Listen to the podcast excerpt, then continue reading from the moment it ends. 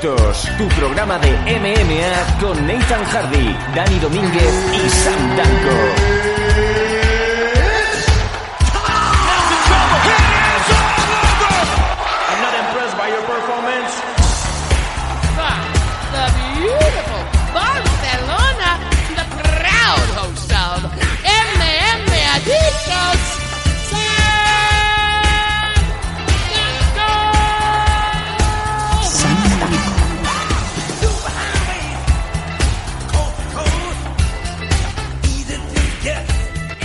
Hola, hola, hola, ¿qué tal? ¿Cómo estáis todos los MM adictos? Hemos llegado, por fin, al número 200. Y madre mía, cómo ha pasado el tiempo desde aquel enero, desde aquel día de enero de 2010 en donde decidimos eh, empezar un programa de artes marciales mixtas. Antes no había nada, y yo sí que os lo digo con la mano en el corazón, antes no había nada. Antes del MM Adictos apenas había pues repercusión en España sobre las artes marciales mixtas, el deporte de las MMA. Y fíjate tú que poco a poco hemos ido creciendo, hemos ido evolucionando, hemos convertido nuestro trabajo, bueno, nuestro hobby, ¿no? Podemos decir mejor nuestro, nuestro hobby en una manera de vivir. Hemos conseguido pasar de, de hablar con profesionales a tratarlos de tú a tú, de convertir esto de las MMA en una cosa que no se puede explicar y sobre todo esos profesionales que se han convertido en amigos y cómo hemos cambiado. Sin embargo, Mm. es una maravilla poder contar con el equipo que tengo y que coño, vamos a darle la bienvenida como merece. Desde Málaga, ¿cómo estás, Nathan Hardy? Felicidades. Mm, igualmente, por la parte que, que te toca, que nos toca, sobre todo a ti, ¿no? Que tú son ocho años de verdad, los míos son siete años porque yo llegué un- una- apenas un año después, yo creo que fue sobre el 2010 cuando yo entré a- ya empezando a participar en MM Adicto con algunos audios que iban mandando a- al correo. Yo sí, yo escribía prácticamente desde el primer día, desde el primer programa de MM Adicto ya os estaba escuchando. Y luego, pues yo, como te digo, ya el año después, posterior, pues ya empecé a formar parte del equipo de manera habitual hasta, hasta hoy, hasta este MM Adicto 200. Antes no había nada, amigo. ¡Ay! ¡Wow, wow, wow! lo tenía que decir, ya lo ha dicho. Ya te has quedado a gusto, ya, ya ha salido. Sí, sí, sí. Un saludo al señor Camacho. Eh, bueno, muchas gracias. Un saludo para ti también. Eh, Bueno, eh, A am- Camacho lo echaron de una patada de China, por cierto. ¿Ah, sí? No, a mí no. No, a Camacho. a Ah, Camacho. vale, vale, es cierto, bueno, es igual. Pues bien amigos, ya hemos llegado al número 200. Han pasado muchísimos colaboradores por aquí. Intentaremos en la medida de lo posible durante este programa pues eh, tener unos minutos para todos y cada uno de los que pues, pusieron ¿no? su tiempo en, en producir para MM Adictos, así como todos los luchadores, todos los managers, todas las empresas que han ido confiando en MM Adictos y nosotros pues eh, mira, no podemos decir más que muchas gracias y 200 números lo atesoran. Eh, del- de los primeros números, Nathan, a los actuales, ¿has visto un- una evolución? ¿Podríamos decir que sí o no? Obviamente hay una evolución, estoy yo. Eh, y también está Dani, que no está aquí, ¿no? Cierto, Pero sí que, sí, no, había una evolución, obviamente. Eh, no, eh, el otro día pude escuchar el primer programa, la verdad, y de hecho, bueno, los oyentes no lo, lo pueden encontrar en la página de Facebook, está, está puesto, ¿no? sí. Eh, me ha llamado la atención ¿no? que hay un audio ahí extraño, ¿no? Cada vez que se va a nombrar alguna cosa parece Farasis, ¿no? Scott Steiner diciendo culos gordos, ¿no? Eh, sí, bueno. Me ha llamado mucho la atención ¿no? que se- eso esté ahí, pero sí que es verdad que aquel programa, el primer programa, teniendo en cuenta que han pasado ocho años y que se hizo por primera vez, estaba bastante bien, la verdad. Sí, Eh, había, había- había un señor que yo no sé dónde fue a parar. es verdad, nuestro, tal- un tal señor Krillin. Nuestro técnico de sonido eh, nos duró tres programas porque, bueno, era un técnico de sonido buenísimo, pero por lo visto eh, dejó eh, de repente de, trabajar para MM Adictos porque su mujer eh, le puso los cuernos con su mejor amigo y el hombre enloqueció, enloqueció pero, pero para mal, ¿eh? Empezó ya a hacer pintadas, a amenazarse, incluso llegó a cortarse un dedo meñique y se lo envió eh, a, la pareja, o sea, al, hombre que estaba percutiendo a su mujer, pero con tan mala suerte, y esto es verídico, que la dirección no estaba bien y le volvió el dedo. Ahora es cuando dices que, que aquella, la pareja con la que le puso los cuernos era el conocido como padre del año, ¿no? No, bueno, es igual. es- eh, sí, no, porque ya, no, o sea, nos hemos metido yo en esa historia, tengo que confesar que yo no la conocía, ¿no? Me la acaban de desvelar aquí, ¿no? Pasa- ha pasado mucho. Krilin, ¿no? ha pasado mucho y... Vaya manera de empezar, ¿no? un programa de MMA Adicto donde además tenemos un invitado muy especial que, que, que vaya a poder escuchar la entrevista dentro de unos segundos. Sí, sí, sí. Bueno, durante la emisión de este número especial 200, pues amén de- del grandísimo invitado que tenemos para esta ocasión, que ya os adelantamos, lo habréis visto en la portada y si no os lo explicamos nosotros, es Duncan Bishop, el analista de la hora de la UFC en Gol. Para nosotros está clarísimo, es un analista espectacular y creo que coincidimos, Nathan y yo, es eh, lo más parecido a Dan Hardy, pero en Gol. Sí, totalmente de acuerdo. Es un gran analista y lo demuestra cada vez que le dejan ¿no? en la hora de la UFC, porque hay que ver que ese horario ya lo, lo que hemos dicho, que por favor que lo remi Obviamente no pueden emitir por la mañana, ¿no? Pero sí que intentar, y queremos, ¿no? Deseamos que haya un servicio bajo demanda, al estilo que hay en otras compañías, de manera que se puedan ver esos programas porque es una pena, ¿no? El, Sí. el que se pierda, en, en mi caso, por ejemplo, ¿no? Llegar a, la- a las 12 de la noche a veces, muchas veces me resulta muy complicado ver el programa, ¿no? Entonces agradeceríamos eso, ¿no? Que pusieran, porque la verdad es que el conocimiento de, de Duncan es amplio y por desgracia hay veces que se pierde por el horario en el que está, ¿no? Que no es tema de ellos, no es tema por supuesto ni de Duncan ni de Albert, es algo más de, de Col Televisión, ¿no? La que deciden también. Ya lo iremos preguntando seguramente en la, en la entrevista porque creo que es una pregunta interesante. Sí. Y, y es eso, ¿no? Pero sí, la verdad es que es lo más parecido a Dan Hardy a nivel español y es un placer tenerlo aquí, poder compartir opiniones y hablar de pues del MMA en general, ¿no? Y también de cómo él se enganchó a esto.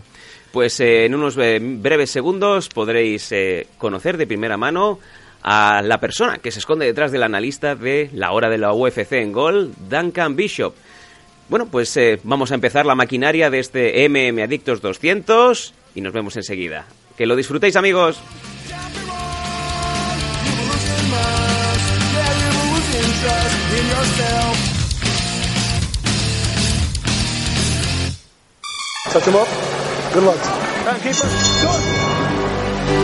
¿Te gustan las MMA? En MM Adictos te escuchamos.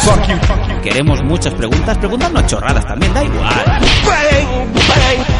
Escríbenos en mmadictos.gmail.com o bien en nuestras redes sociales, arroba mmadictos.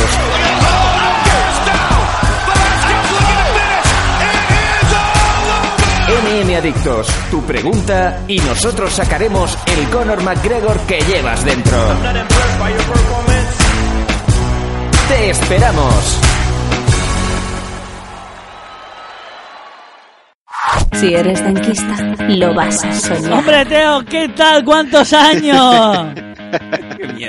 ¿Cómo vas, tío? Muy bien. Ahora, muy desde bien, la última vez que hablé contigo, tengo dos hijos, ¿sabes? Y he tirado 40 por el baño, ¿sabes? Cada vez que me limpio. ah. Losdanco.com con el peros de Ripollet y Sam Danco. El del tranco.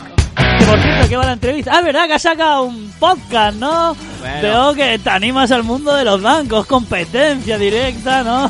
Dices, si estos dos chavales pueden, ¿por qué ellos no, no? Madre mía de mi vida.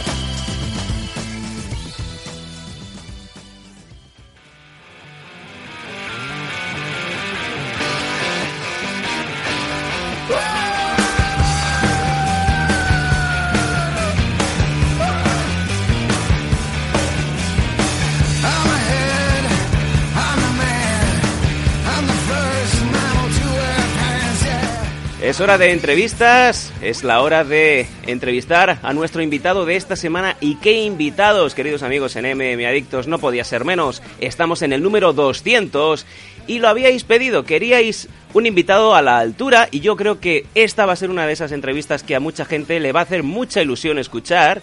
Y es que tenemos al otro lado del hilo telefónico a nada más y nada menos que Duncan Bishop de la hora de la UFC de Gol. Duncan, ¿cómo estamos? ¿Qué tal? ¿Cómo estamos? ¿Todo bien? Sí, sí, estupendo. Estamos muy, muy contentos de, de poder contar contigo para, para nuestro programa especial. Y, oye, yo pensaba, digo, a ver si vamos a poder hacer la entrevista o no. Y finalmente ha habido posibilidad porque eh, estás muy ocupado. Eh, yo, mi primera pregunta sería directamente, ¿cómo vas de tiempo libre, Duncan? Pues eh, depende, como soy autónomo y tal, pues voy picando en, en, varias, en varias cosas, varios deportes, pero nada, siempre con, con MMA en el corazón. Ujú. Duncan Vision, para el que no lo sepa, bueno, lo acabamos de introducir, es eh, el analista. Yo, yo podría decir tranquilamente que eres el Dan Hardy de Gol. Eres el analista que, que se encarga siempre de un poco de masticar para esos fan casuales eh, lo que son las MMA que bueno que por la noche se lo pueden encontrar en el canal Gol TV eh, y realmente la gente te ha, te, ha, te ha cogido con mucho cariño porque mm, tienes una manera muy muy especial de, dar un poco facilitar la, complejidad de las MMA ¿Cómo, cómo te has eh, visto en, en Gol? O sea, ¿cómo, cómo lo llevas el, el tema de ser el analista de las MMA en Gol? Pues, pues la verdad muy bien. Ah, bueno, al principio de, de esa aventura que han tenido en Gol de, de dar la UFC, de dar ah, M1 y, y One y tal, pues realmente fue un poco nuevo para, para todos en cuanto bueno, han cogido los derechos de la UFC y ya tenían en mente a Albert como narrador. Y yo por casualidad estaba ahí un día en la re- redacción porque también narro partidos de fútbol en inglés ahí en Media Pro. Y resulta que empezamos a charlar un poco yo y Albert que ya ya le ya le conocí en, en aquel entonces y él, él hablaba de, de M1 pensando que yo no tenía ni idea de, de lo que era. Y resulta que, que, bueno ya encontramos un punto en común en que somos dos aficionados de, de las MMA y ha salido un poco de ahí. Y yo encantado de no sé de proponer temas para el programa dar un poco de forma aportar lo que sea de conocimientos ah, técnicos y también también de, de temas y esto porque como vosotros Sí. somos realmente unos estamos unos locos por, por las MMA Desde luego que sí. Tenemos también a, a nuestro compañero Nathan, que también está disponible aquí en la entrevista. Quiero que, que también se pronuncie, porque tú también tienes preguntas, Nathan. Sí, eh, nos ha hablado, bueno, el tema de, de MMA.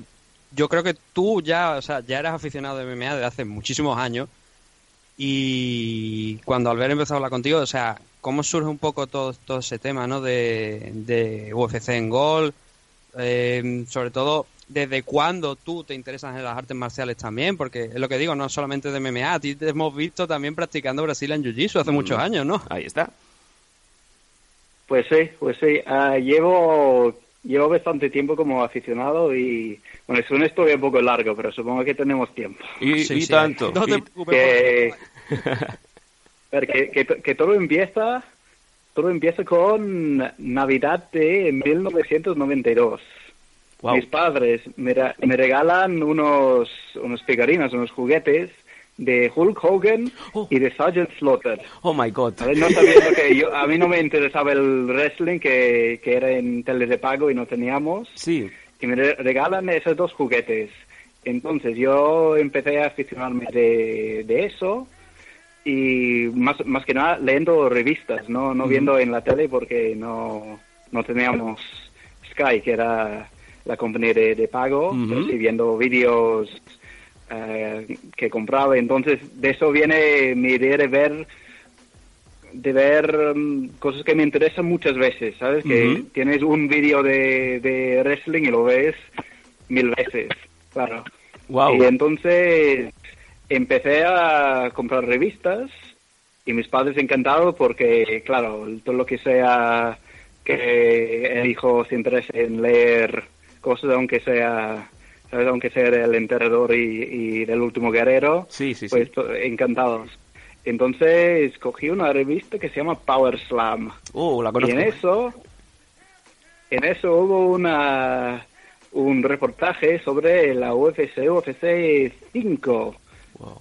Sí, o, o fue 5 o 6, pero fue sobre ah, evento con Tactoro, con Tank Abbott Ujú. y todo esto. Y, y yo entré en, en leer más sobre, ese, sobre esas cosas de, de la UFC que me interesaba mucho y desde entonces pues nada, empecé, yo vivía en un, en un pueblo muy pequeño en Inglaterra, entonces había un club de, de kickboxing que duraba, que fue más bien un kung fu y duraba un año o así en básicamente clase privada porque casi nadie iba. Ujú.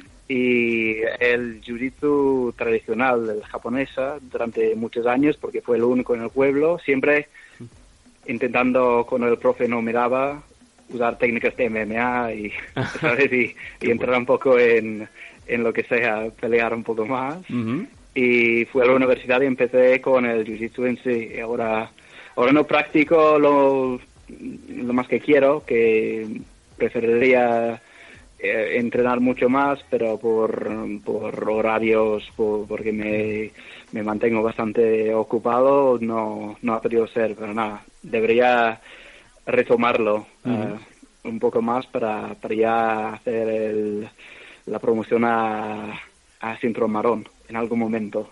Ajá, qué grande.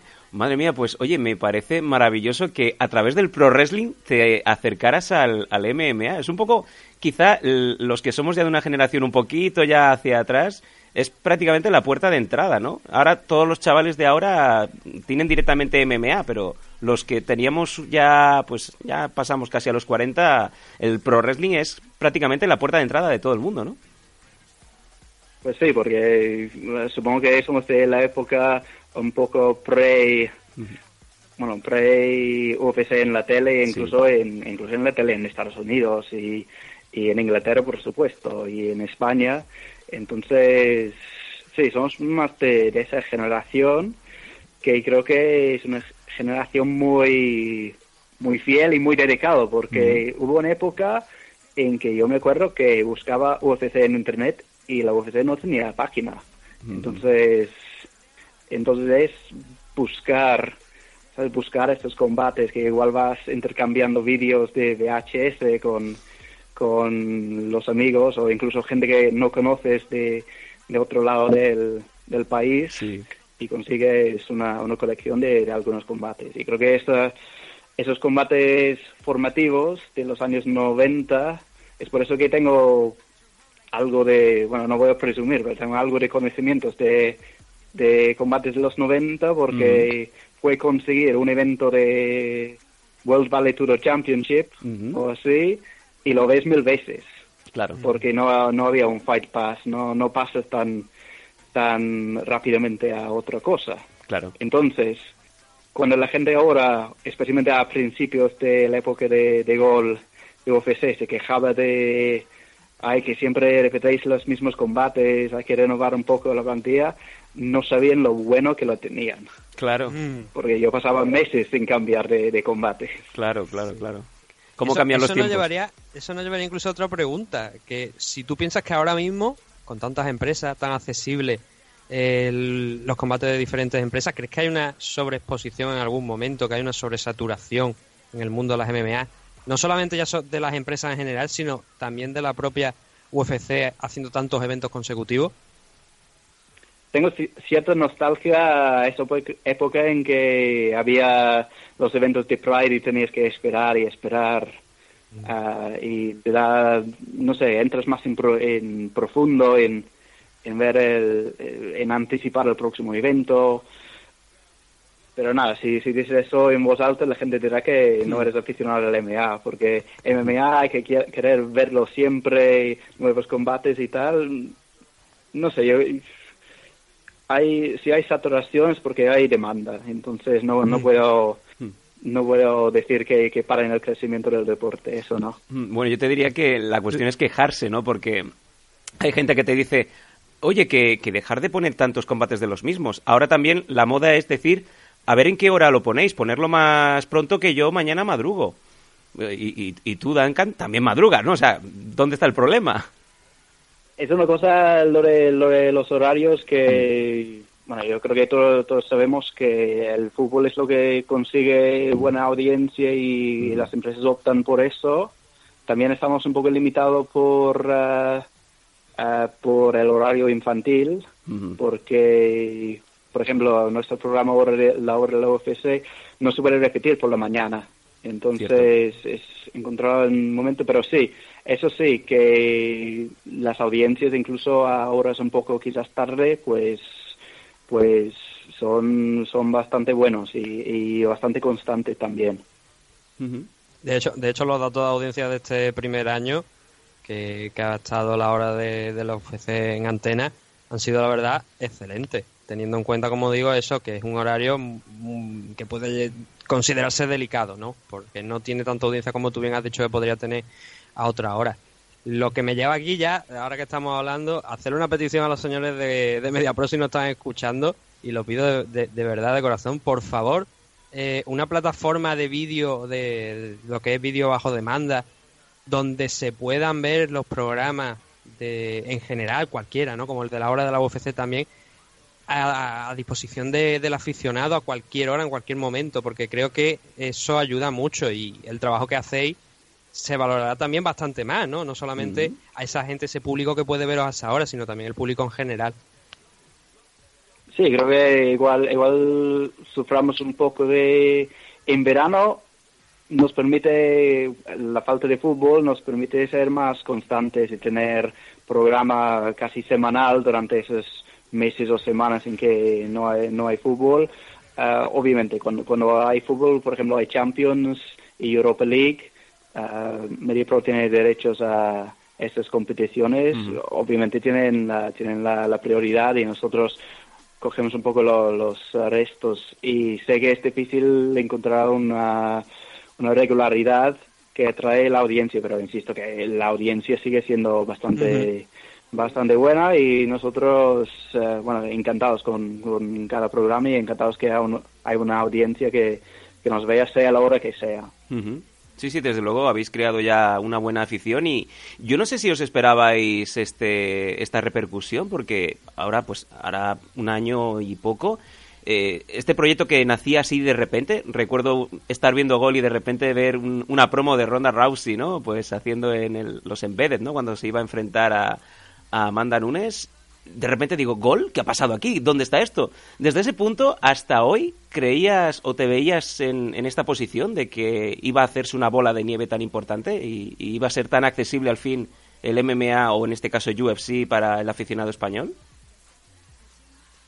Pues yo, yo creo que las audiencias iniciales de, de estos primeros eventos ha ayudado mucho, porque el público ha seguido ahí eh, números bastante destacables y entonces da a crecer. Y yo he visto, hay un poco de cambio entre quizás el aficionado de, de hace un año y ahora. Ya sabes que, bueno, antes era, vamos a poner la tele y, nos da igual quién está peleando. es- es la, la novedad, más que nada, que, que hay dos tíos o dos, eh, dos chicas eh, pegándose dentro de una jaula y ahora se ha pasado un poco de esto. Igual se ha pasado de moda lo de la novedad de, de ver gente peleando y ahora eh, la gente lo vea más como deporte, que es lo que es. Sí, sí, desde luego. De... Sí, no. Realmente yo no sabía si, si iba a tener buena audiencia o no, porque hemos visto otros de- deportes que que en principio deberían tener mucha audiencia que no y, y otros que, que no que sí. Eh, es, es muy difícil predecirlo, pero ha sido una grata sorpresa, eso sí. Fíjate, estaba hablando tú antes, Duncan, de, de nostalgia, ¿no? De los eventos de Pride, que eran cada, cada X tiempo, ¿no? Eran mucho más, con muchas más diferencias de tiempo. Me pasa a mí eso ahora mismo con Rising, que los eventos, la compañía japonesa, la heredera de, Dream y de Pride, que, pasa eso, ¿no? Que los eventos son cada vez, mm, que son, por ejemplo, este año son cinco eventos, ¿no? En total. Y los a mí por lo menos, no sé cómo lo verás tú, pero yo los valoro esos eventos mucho más porque además te ponen toda la carne en el asador siempre, te ponen las grandes estrellas, las grandes referencias de, de ese de los eventos, ¿no? Y yo tengo es- esa sensación, por lo menos me queda a mí siempre de cada vez. Por ejemplo, esta mañana, bueno, eh, eh, esta semana se ha dado a conocer la cara, ¿no? de- del próximo evento de Rising.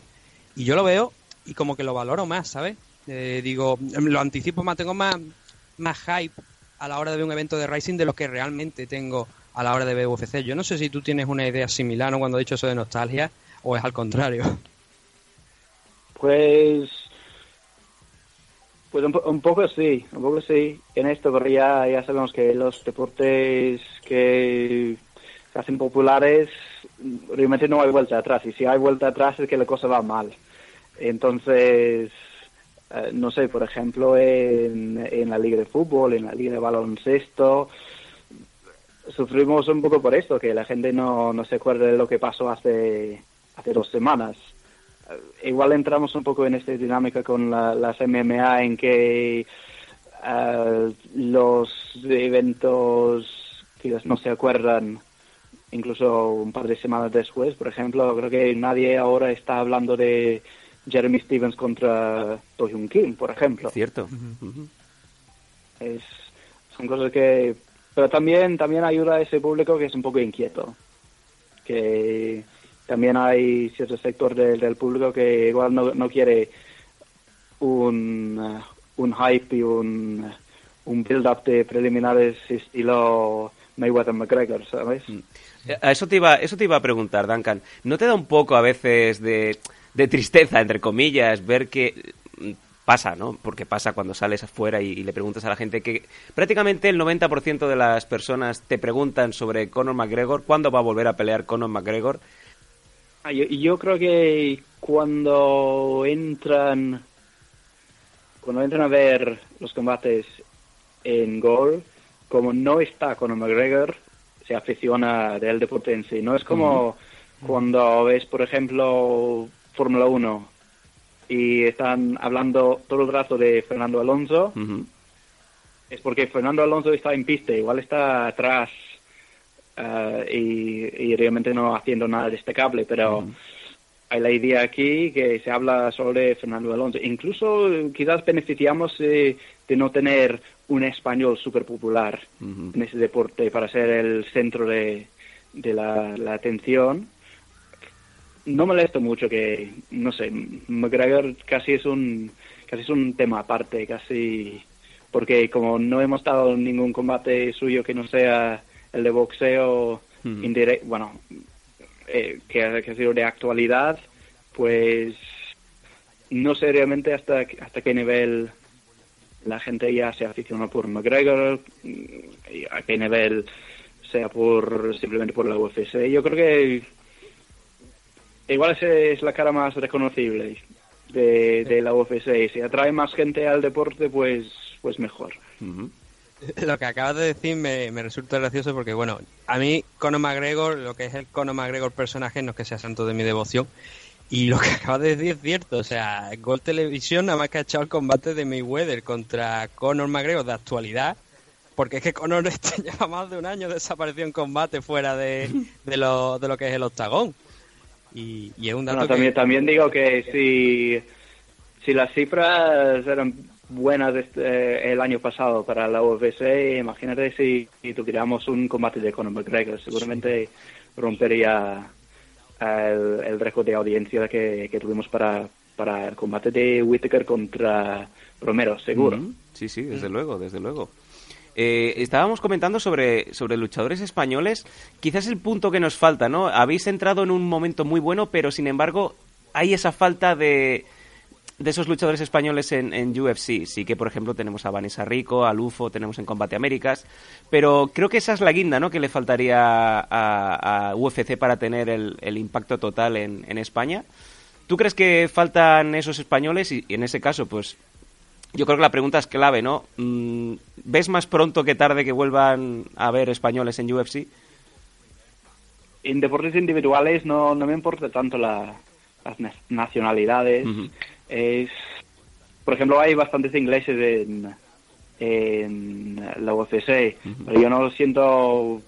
Bueno, hay algunos que conozco, los más veteranos, que igual he ido a un seminario de Minotauro Nogueira con, con ellos y les conozco de paso, pero no hay esa conexión simplemente por, por nacionalidad. A mí me gusta el luchador por su manera de luchar o por si es gracioso o, o por su personalidad. E Igual aquí eh, es algo que, que hace falta porque aquí, por ejemplo, tenis es Rafa Nadal, eh, Fórmula 1 es, es el show de Fernando Alonso, si está haciendo bien o, o haciendo mal. Mm, mm, no, no sé realmente decir que, que decir sobre, sobre el público. E- Igual les interesaría mucho más con un español al alto nivel. Yo, yo, a ver, encantado de ver españoles en la OVSE, especialmente si sea un Abner Lloveras que es amigo mío o cualquier otro luchador amigo mío, mm, más por eso que por nacionalidad, porque tampoco es, como bien se puede imaginar, no soy el más patriota de, de España porque no soy de aquí. ¿sabes? Bueno, aunque llevo mucho tiempo, no es, no veo tanto la, la nacionalidad en ese aspecto. Clarísimo. Claro, el, el tema sería, yo creo que la, la realmente el detalle sería si lo, la gente a lo mejor se siente identificado al, al ver a un luchador nacional allí y eso puede levantar la popularidad aún más en el deporte aquí. Estamos de acuerdo que eh, la nacionalidad realmente a la hora de ver un luchador dentro de la jaula no, no influye, ¿no? La verdad, son dos deportistas de élite pero sí que, a ver, yo soy de esa opinión, ¿no? Que a lo mejor eh, un, un aficionado español se siente más identificado viendo a un Anel Llovera, a un Enrique Wasabi Marín, a, a Irene Cabello que estuvo en el Ultimate Fighter, o cuando ve a Vanessa Rico también, por ejemplo, o a Margot Melufo, ¿no? En Combat América, que se sienten identificados con ellos por simplemente por ser de donde son, por la nacionalidad, no tanto a lo mejor por las habilidades que y además es otro detalle, ¿no? Porque muchas veces cuando ven a un luchador español allí y a lo mejor por desgracia pierde, la, la crítica suele ser brutal. O sea, Bastante no desproporcionada. no entiendo, ¿no? Cierto, Pero sí, sí. La crítica hacia, hacia los luchadores españoles cuando, cuando pierden eh, suele ser brutal, ¿no? Y no tienen en cuenta, ¿no? Lo, lo que ha costado llegar allí, la verdad. Y creo que en parte también lo que pasa aquí mucho es eso, ¿no? En, en- en ese tema respecto a eso, ¿no? ¿Qué más te queríamos comentar? Pues mira, vamos a hablar un poco de, de los eventos que, que hay ahora por aquí delante. Me imagino que, que estaréis listos también para el próximo UFC, el, el UFC de Austin, en donde se van a enfrentar Jansi Medeiros y Cherrone. Mm, ¿Qué me esperas de este combate? ¿Cómo, cómo lo ves? Pues yo tenía, tenía mucha esperanza para el Cerrone Lawler. Creo que fue algo que se notó cuando lo comentábamos en la hora del UFC, que Ray me dijo que los ojos ya me ya ya me estaban en- aumentando, que, los pupilos estaban expandiendo, porque ah, a mí, a, a pesar de, de que más que nada he practicado el jiu-jitsu, pues a mí me gusta mucho un, buen striker también, y Donald Cerrone es, es de los, los mejores en cuanto en cuanto a su actitud y en cuanto en cuanto a su técnica. A ver, tiene sus fallos y igual su mandíbula no es lo que lo que era. Se hablaba eh, de él de, de bajar a peso ligero y igual podría ser una opción, pero de momento está luchando en, en peso welter aún y se va a enfrentar a un uh, Yance Medeiros, que yo creo que uno de los combates del año, del año pasado, igual el mejor combate, incluso mejor que Gaethje contra Johnson, contra Alex Oliveira, que fue una, una guerra que fue un poco escondido en los preliminares de UFC 218, principios de diciembre, fue, fue una guerra total y, y solo espero que, que ofrecen un poco más de lo mismo. Yo creo que ambos ambos están pensando en esto, no va a ser un combate en que uno se tire al suelo porque se cree que su, su grappling es un poco mejor, no, va a ser de tú a tú, de, de, de ver quién es el mejor striker. Ujú. Y además en esta card tenemos el, también el enfrentamiento heavyweight, que yo creo que es una delicia, entre Derrick Lewis, volviendo después de, de la lesión que tuvo de espalda, de- después de aquel enfrentamiento contra Marjan, casi un año ya fuera, y se ha enfrentado a Marcin Tibura, que viene de perder contra Verdún. Eh, ¿Tú cómo ves este enfrentamiento? Porque yo creo que aquí van a saltar chispas totalmente. Desde luego. También aún, aún tengo mi, mi tour sobre Derek Lewis. Eh, recuerdo que tiene ese, ese problema de espalda que le apartó de, de su combate contra Walt Harris Y Fabricio Verdum tuvo que, luchar contra... No, que fue contra Fabricio Verdum y Verdum tenía que luchar contra Walt Harris que estaba en el mismo evento porque Lewis dio de baja eh, en el último minuto Sí. a ver cómo es esa espalda, a ver, eh, ver en qué forma está Derek Lewis. Yo no le veo un, un luchador muy, muy destacable, tiene mucha fuerza, pero, son muchos los que pegan muy fuerte en, en peso pesado. Yo creo que si pierde contra Tíbora, igual vamos a ver un... bueno, lo que todos estamos planificando el año pasado, pensando, hay dos, dos tipos relativamente nuevos en la UFC, Ngannou y Lewis, que Ngannou lucha contra Overeem, que Lewis lucha contra Hunt, y yo creo que igual este año será el año en que vemos a un Ngannou Lewis, que no va a ser precisamente un, una batalla en el suelo de, de buen grappling, pero podría ser podría ser muy interesante. Un combate de Mortal Kombat, ¿no?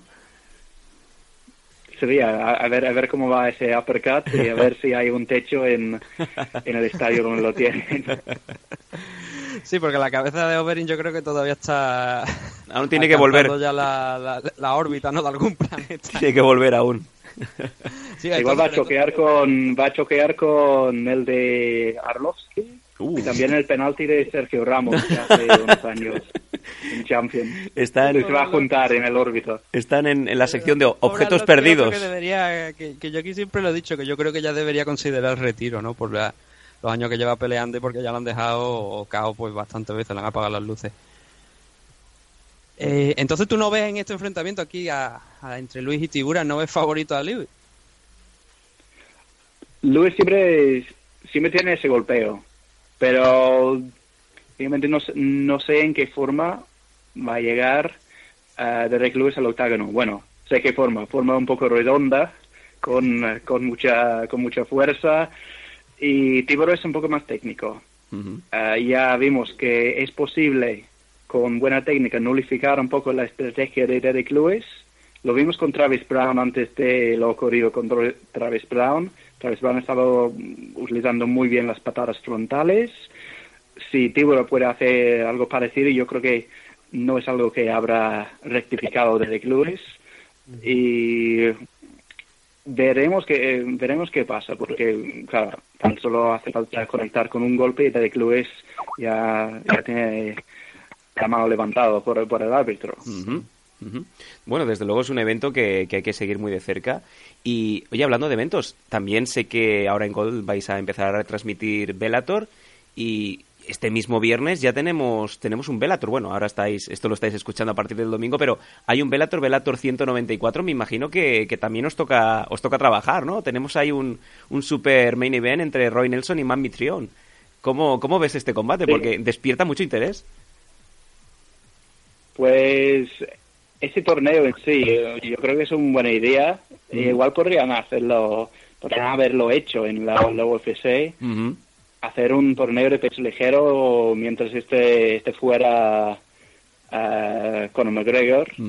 Y buscar un poco más esos torneos que no que no sean de, de una noche pero pero vamos durante unos meses. Yo creo que el de Bellator igual se alarga mucho pero parece que al, al final del año vamos a tener un campeón de, peso pesado en, en Bellator.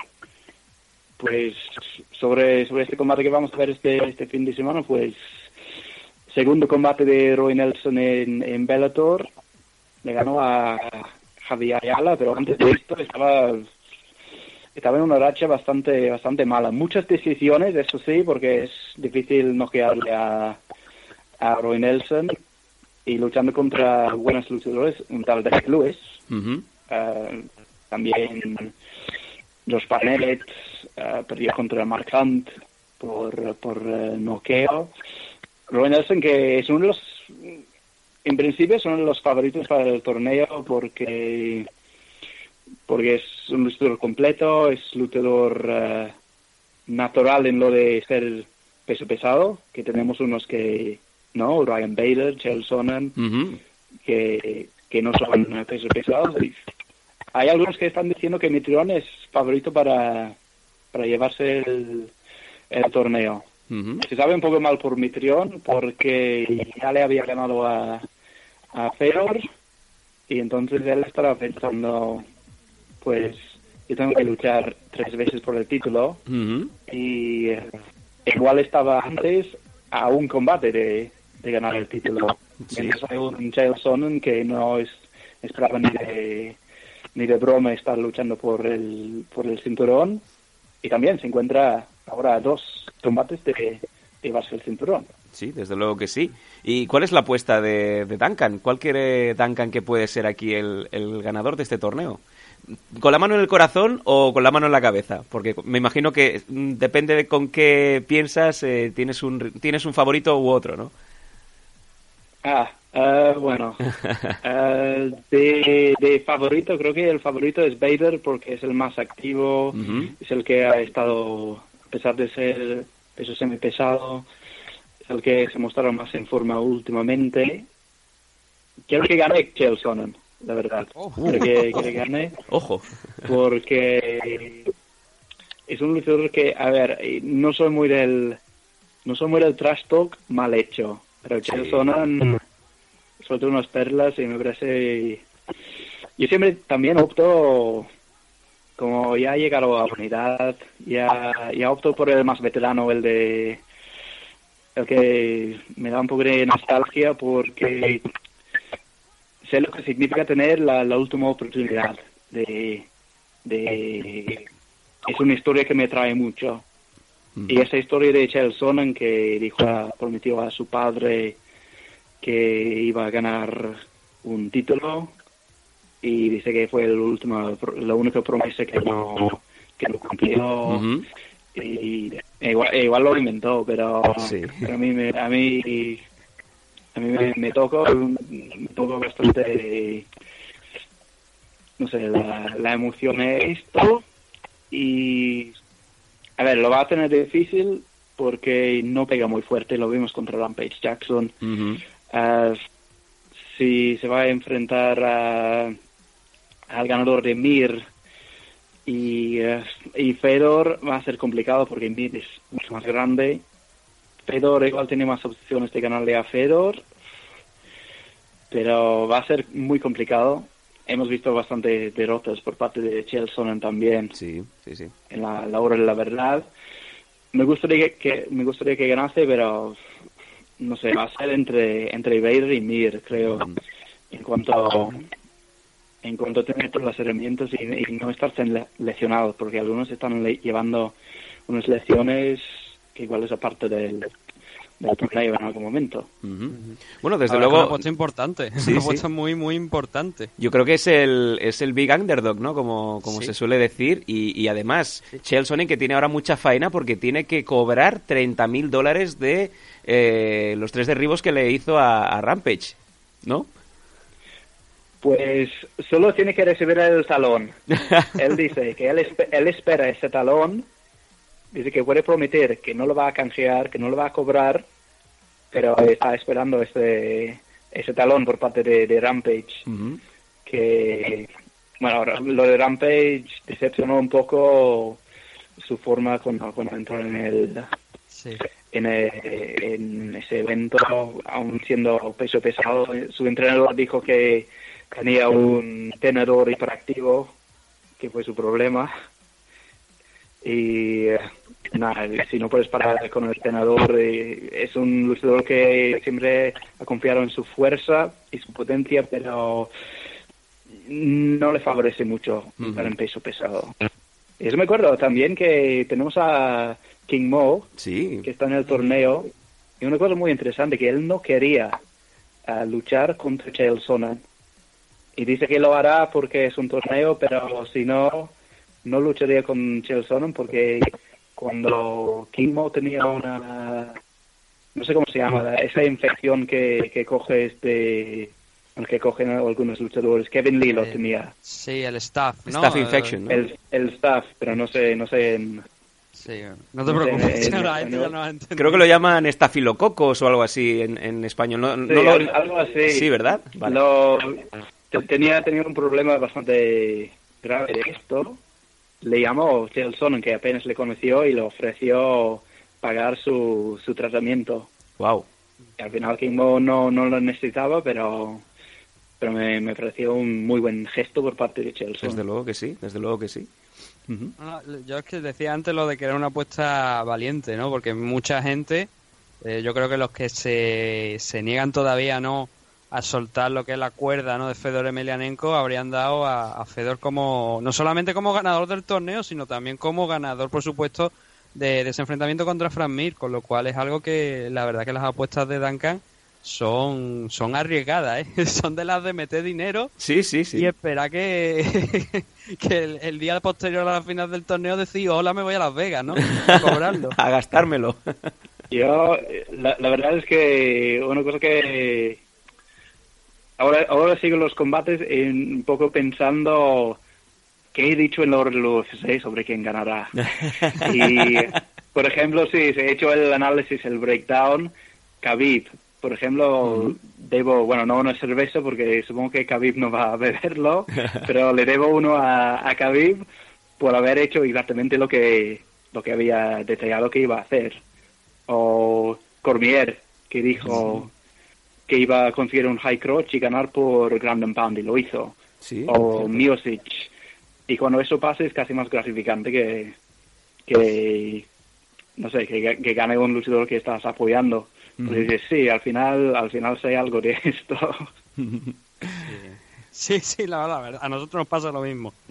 Cuando hablamos de esto y sobre todo lo de Miozzi, ¿no? Que yo creo que se levantó tanto tanto hype con, con, con Francis, con Francis ganó, que, que si lo iba a noquear en el primer asalto, que si obviamente aquello iba a ser una guerra eh, de striking y mucha gente pasó por alto la preparación que tenía Steve Miozzi en el suelo, que, que era, no sé, ahora no recuerdo si fue All American, pero sí que tenía un, fue en la, estuvo en la primera división, entonces claro, me llamó muchísimo la atención, no eso que, que pasaran tanto por alto el wrestling, el wrestling de de Steve que al final lo que vimos, ¿no? Y la verdad es que sí, cuando haces ese ese breakdown eh, y al final aciertas, eh, dices, joder, es, es lo que tú has dicho, ¿no? Por lo menos se, se demuestra que sé algo, ¿no?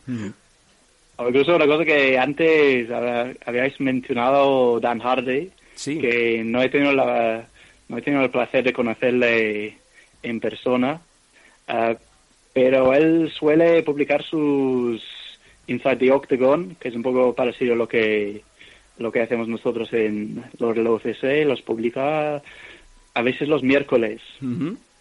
Y a veces si yo he hecho esto el, el martes y le veo con bastante, con los clips que son un poco parecidos, digo, sí, que me acerté, ¿sabes? Que, que yo también pongo mucho peso en lo que dice Dan Hardy, que se acierta mucho y si elige la- los mismos puntos claves que, que yo, pues es todo un, todo un orgullo. Mm, Desde luego, si, si te hemos presentado como el Dan Hardy de gol, no es por casualidad, Duncan. Bueno, igual él, él se presente como el Duncan Bishop de... ¡Oh, ahí está! de, de Inglaterra, pero creo que no. Bueno, estamos eh, teniendo una No, entrevista sí. muy, muy amena con, con Duncan. Eh, me gustaría comentarte una cosa justamente antes de, de ya ir cerrando la entrevista. Oye, eh, no sé si llegaste a ver el vídeo de, de Uriol Gasset subiéndose a un ring en España de pro wrestling y, y haciendo un poco una, una maniobra, pues, eh, de... La, la MMA sobre el pro wrestling, en este caso. No sé yo si has llegado a ver el vídeo y qué te parece que, que esto también pase en España, que es parecía bastante impensable hasta, hasta hace poco. Pues sí que he visto el vídeo, yo tengo pendiente de quedar con, con Oriol Gosek, que también no he tenido el placer y, y creo que tenemos pendientes unas vidas y hablar de viejos tiempos de, de las MMA. Ah, he visto el vídeo y me parece bien, que, que yo, yo iba a ir a este evento, pero ah, por temas de, de curo no, no podía. Si yo estuviera ahí en ese ring, yo... Una cosa que aprendí de... Hay un humorista en, en Canadá y en Estados Unidos que se llama Will Sasso, que le metieron en el ring con Bret the Hitman Hart Sí, señor. y, y estaba contando la historia y dice que que el, el Bret Hart le preguntó, ¿qué? ¿Quieres, ¿Quieres golpearme o algo para...? Y dice, no, no, no, porque vosotros sois los profesionales en esto. En principio, si esto fuera el baloncesto, yo no tendría opciones. Entonces, quiero que me pegues una paliza totalmente. Entonces, si estuviera yo ahí y me invitan ahí, pues hay que dejarles eh, hacer una paliza, ¿no? Oh, y y si, te, si te hubieran invitado un pro wrestling a subir, ¿tú hubieras subido también? Ah, igual, igual para hablar. Ah, sí. No. Prey. Eh, igual, igual tengo mejor temperamento, no sé. Desde luego, oye, pues eh, tenemos unas ganas locas de volverte, o sea, de que vuelvan a haber eventos y si vuelve a coincidir Uriol, oye, quiero ver ahí a Duncan también, ¿eh? Haciendo la birra y, oye, ¿por qué no? Haciéndole tag team. Pues, pues a ver, eh, él puede llevar la mayor del, del peso de, de ese equipo de, de parejas y, y ya veremos. Supongo que seré, sería yo un poco lastre, pero ya, ya veremos cuando, cuando llegamos a ese punto. el hot tag. Bueno, una última pregunta que me gustaría, me imagino que eh, yo creo que es, es el objetivo ahora mismo.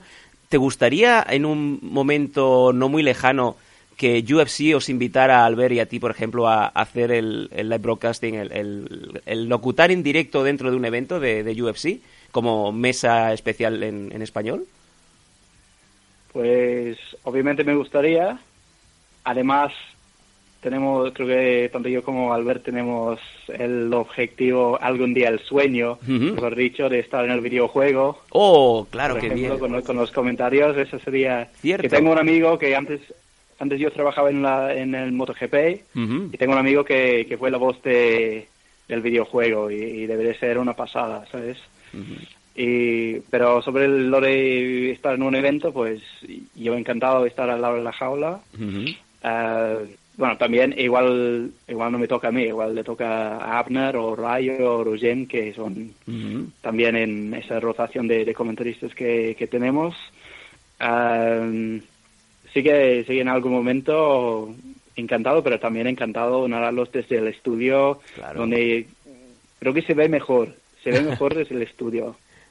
Es bueno, igual no, no hay la sensación de sentir los golpes y, y eso es una experiencia diferente, pero con las con, la, con, con todo lo que hay en, eh, en cuanto a la cobertura televisiva ahora Mm. es, es un lujo, es un lujo, no pierdes nada estan- estando en casa. Mm, Desde luego, pero hombre, yo creo que es un poco una recompensa, ¿no? Eh, esa satisfacción de, oye, mira, me lo he ganado, estoy aquí sentado en, en las mesas con, con los grandes, ¿no? Y estoy viviendo el momento y locutándolo para, para España, ¿no? Yo creo que sería ese el, el- un colofón, un punto muy importante.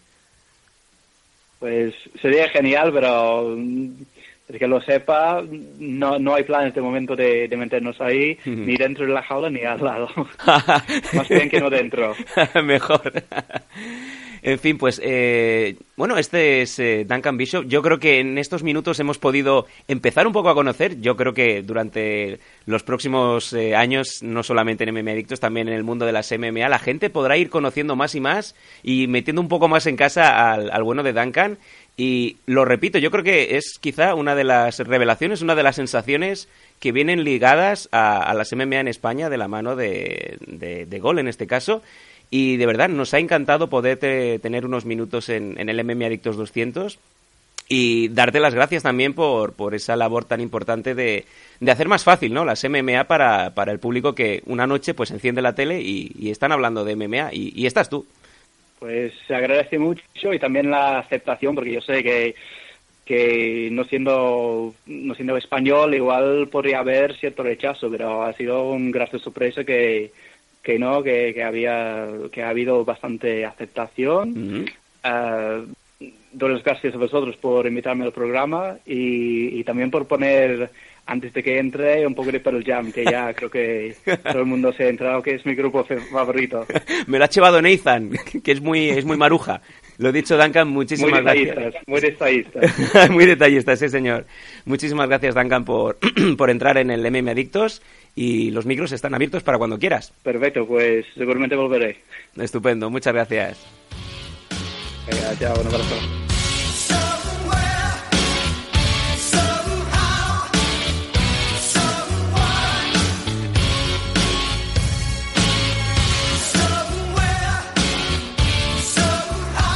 Touch him up. Good luck.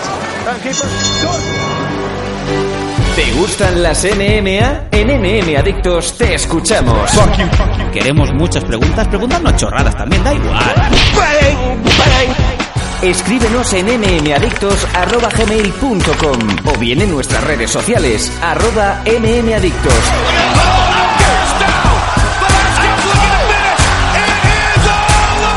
Mm Adictos, tu pregunta y nosotros sacaremos el Conor McGregor que llevas dentro.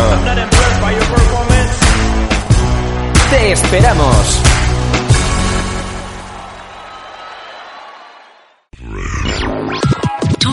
La mejor música del momento. Los mejores radio shows de electrónica. This is Paul Oakenfold. Hey, this is Clyde Von Stroke. Yo, this is Roscoe. Hey, this is Josh Wink. Los mejores radio shows de electrónica. La música dance de ayer finest electronic music maker. y de hoy. Así es. Cadena tu radio. It's all good. Tu mejor pista de baile. Noticias. Noticias. Is there something wrong with your ear? Show me what you got, baby. Hands up and wave, and wave, and wave, and wave. Y bueno, ya arrancamos directamente en el bloque de noticias. Primero de todo decir, oye, muchas gracias a Duncan Bishop, qué buena entrevista nos ha dado. Eh, mm, podíamos sacar un poquito más, pero bueno, me imagino que una vez ya hayamos roto el proverbial el hielo, pues esto ya irá cuesta abajo, Nathan. Sí, no, eh, la verdad es que una buena entrevista, ¿no? Eh, apuesta arriesgada de Duncan, ¿no? En esa parte final Sí, sobre sí. quién sería el posible ganador del torneo Heavyweight, del que vamos a hablar también dentro de la segunda parte del programa, ¿no? Porque ha habido un evento que, que, que uno de los combates pues se ha disputado ya de, de este torneo y la verdad es que sí, un auténtico placer, ¿no? Y hay que recordar ese, esa, eh, esos inicios, ¿no? Que nos ha dicho Duncan, ¿no? Lo del tema de, de, de esta figura de, de Gremlin que, que tenía. Y claro, me, me viene, él nos contaba lo de la revista, ¿no? La revista que creo que, sin más no, no recuerdo, era Power Slam, me parece. La Power Slam, correcto. Que era la revista oficial de WWE, ¿verdad? Sí, señor, entre otras. Y claro, me, me ha recordado que en aquella época estaba ah, por ahí pululando Ken Shamrock. Fíjate. Que no sé si tendría a lo mejor también algo que ver en, en el tema, ¿no? Con, con de, de, pues también de que aparecieran artículos, ¿no? De UFC dentro de, esa revista, ¿no? Del Power Slam. La verdad es que me, me llama mucho la atención. Y, y no solo eso, Nathan, eh, todos los que ya tenemos una edad, los que hemos crecido un poco de rebote con el, con el pro, re- pro wrestling o el pressing catch, hemos tenido que más que menos esas figuritas de Hasbro, Sí. ¿no? Él, pues, eh, digamos que se desvirgó en esto con eh, Hulk Hogan y el sargento, sargento Slaughter, sargento Slaughter. Y, y de hecho, si, si seguís las cuentas de MM Adictos y de Duncan en Twitter, veréis que hay un intercambio de imágenes, ¿no? En donde Sí. nos pasa las, las instantáneas y nosotros les comentamos también de, bueno, yo empecé con Jake Snake Roberts y con André el Gigante, y así, ¿no? Y tira millas. Sí, no, no, que no es algo, no es algo extraño, ¿no? Ya nos comentaba también la semana pasada Oriol Gasset, que era fan de, de Hayabusa y, y de Kazushi Sakuraba, de Saku, y es algo que, que, oye, que luego tanto Pro Wrestling como las MMA, pues, por suerte podemos decir, han ido de la mano, ¿no? Bastante, y que mm, cuando vemos que algunos desprecian al otro deporte, pues es algo como, bueno, deporte, en el caso de, de- del Pro Wrestling espectáculo, ¿no? pero cuando lo desprecian, oye, también hay que tener cosas eso en cuenta, ¿no? Porque mm, gracias a, a, esto, ¿no? Ambos deportes, cosas como por ejemplo las MMA en Japón, pues también con gente como Sakuraba, Takada, Fujita, pues se levantaron bastante, ¿no? Y, Akira Maeda. Sí, también. Bueno, Akira Maeda mataba hasta, hasta los rookies, ¿no? Míticas imágenes, míticos vídeos, ¿no? En, en backstage a uno de, de sus rookies, pues pegando hasta con una silla y toda clase de patadas, ¿no? Que lo busqué hace poco en YouTube porque es maravilloso y no, no, no llegué a encontrarlo, ¿no? Ese, ese vídeo, pero Maeda era un hombre que, que a día de hoy le siguen gastando bromas en los, en los variety shows de allí de, de Japón y, y hay que tenerlo muy bien puesto, ¿no? Para que un hombre tan alto como, como es Maeda acercarte a él gastarle una broma, porque él no sabe que es una broma, ¿no? Te coge del cuello, te empuja a la pared y dice, ¿tú te estás dando cuenta de lo que estás haciendo? Bueno, es un poco como cuando vas a preguntarle cosas a Fran Montiel, ¿no? Pues es lo mismo. Sí, pero es broma, es broma. Sí, no, yo creo que Maeda, Maeda es algo... Yo no... A Fran Montiel no le cabrearía tampoco, ¿no? Obviamente. Pero sí que no le gastaría una broma como le podría... Como no- o sea, a Maeda no le gastaría una broma como a lo mejor sí podría gastarla a Fran Montiel. Pero, hombre, es broma, Fran es, es una maravillosa persona y, y dentro de esa, de ese cabreo 24 horas que tiene, pues eh, si sabes sacarle una sonrisa ya lo tienes for life, ¿eh? eso también te lo digo. Bueno, vamos hablando de, de personalidades y de amigos que, que quieren dejarnos Sí. unos saluditos por este MM Adictos 200 y yo creo que vamos a, a ir que ni pintado, ¿no? Porque creo que tenemos alguna alguna eh, bueno, alguna celebración, algún saludo y vamos a ver quién es el primero que nos ha dejado alguna cosita en el contestador de, de MM Adictos, vamos a ver. Buenas tardes, MM Adictos. Felicitaros por vuestros 200 programas, que esto es impresionante. 200 programas hablando de MMA en este país. Lleváis ya un porrón de años, siempre en primera línea, dando las mejores noticias, un montón de exclusivas y que os pegáis un curro de la hostia. Que muchas felicidades por vuestros 200 programas. Seguir así. Y, y nada, seguir creciendo, que queremos celebrar juntos los 300, ¿vale? Un abrazo muy grande para todo el equipo de MMA Adictos. Bueno, ahí teníamos al, al CEO, al boss, al Dana White español, como se suele, suele, suele decir de broma Fran Montiel. Nathan, ¿lo has podido escuchar? Mm, no, eh, no lo, o sea, no lo he podido escuchar porque tenemos los- esos problemillas, ¿no? De que hay veces que lo que pasa por la mesa o por el ordenador no se reproduce aquí y yo no lo puedo escuchar, pero bueno, a mí me han dicho que hable del genérico, así que voy a hablar del genérico, ¿no? El genérico es uno de, de esos maravillosos No, ¿no? no seas cabrón. Era una felicitación, un saludo de Fran Montiel por los 200 números, por la gran labor que hace Adictos y sobre todo, pues, eh, felicitar a todo el equipo. Así que nosotros le devolvemos Sí. la felicitación y muchas Sí, gracias a sí. Fran por confiar en, en MM Adictos más allá del Mm. programa, ¿no? Que es un poco la, Sí. la, la clave. Sí, darle las gracias a Fran, la verdad, y ya digo, cuando tenga el programa a mano, pues lo, lo volveré a escuchar para ver, para escuchar sus palabras, porque ya digo, es que no, no tengo por aquí, no, no lo he podido recibir el audio, así que no, no sé qué es lo que le han dicho, pero darle las gracias y ya ve que hay cosas por ahí, ¿no? Interesantes dentro de próximas fechas. Y a lo mejor lo, incluso hasta lo tengo por aquí por Málaga, ¿no? Me han comentado. ¿Qué me dices? ¿Vas a montar ahí un- una FL con, con Fran en Málaga? Si te, ha cogido de, de- lo montaba, ¿no? te ha cogido de vocal. Si pudiera montar un AFL lo montaba, ¿no? Pero no, me- parece que Fran dentro de no demasiada fecha creo que tiene que pasar por aquí. No sé si es que vendrá a llevarse cinturón de Jay Cuchinelo. Oh, ¿no? ojo, bueno, no, no, no, ya me sale mal tiempo. Eh, tenemos otra, otra felicitación, otro saludo de un amigo, un amigo muy personal del programa, Enrique Marín. Vamos a escucharlo. Eh, muy buenas a todos, soy Enrique Wasabi y nada, este audio es para felicitar a MMA Adictos por su programa 200.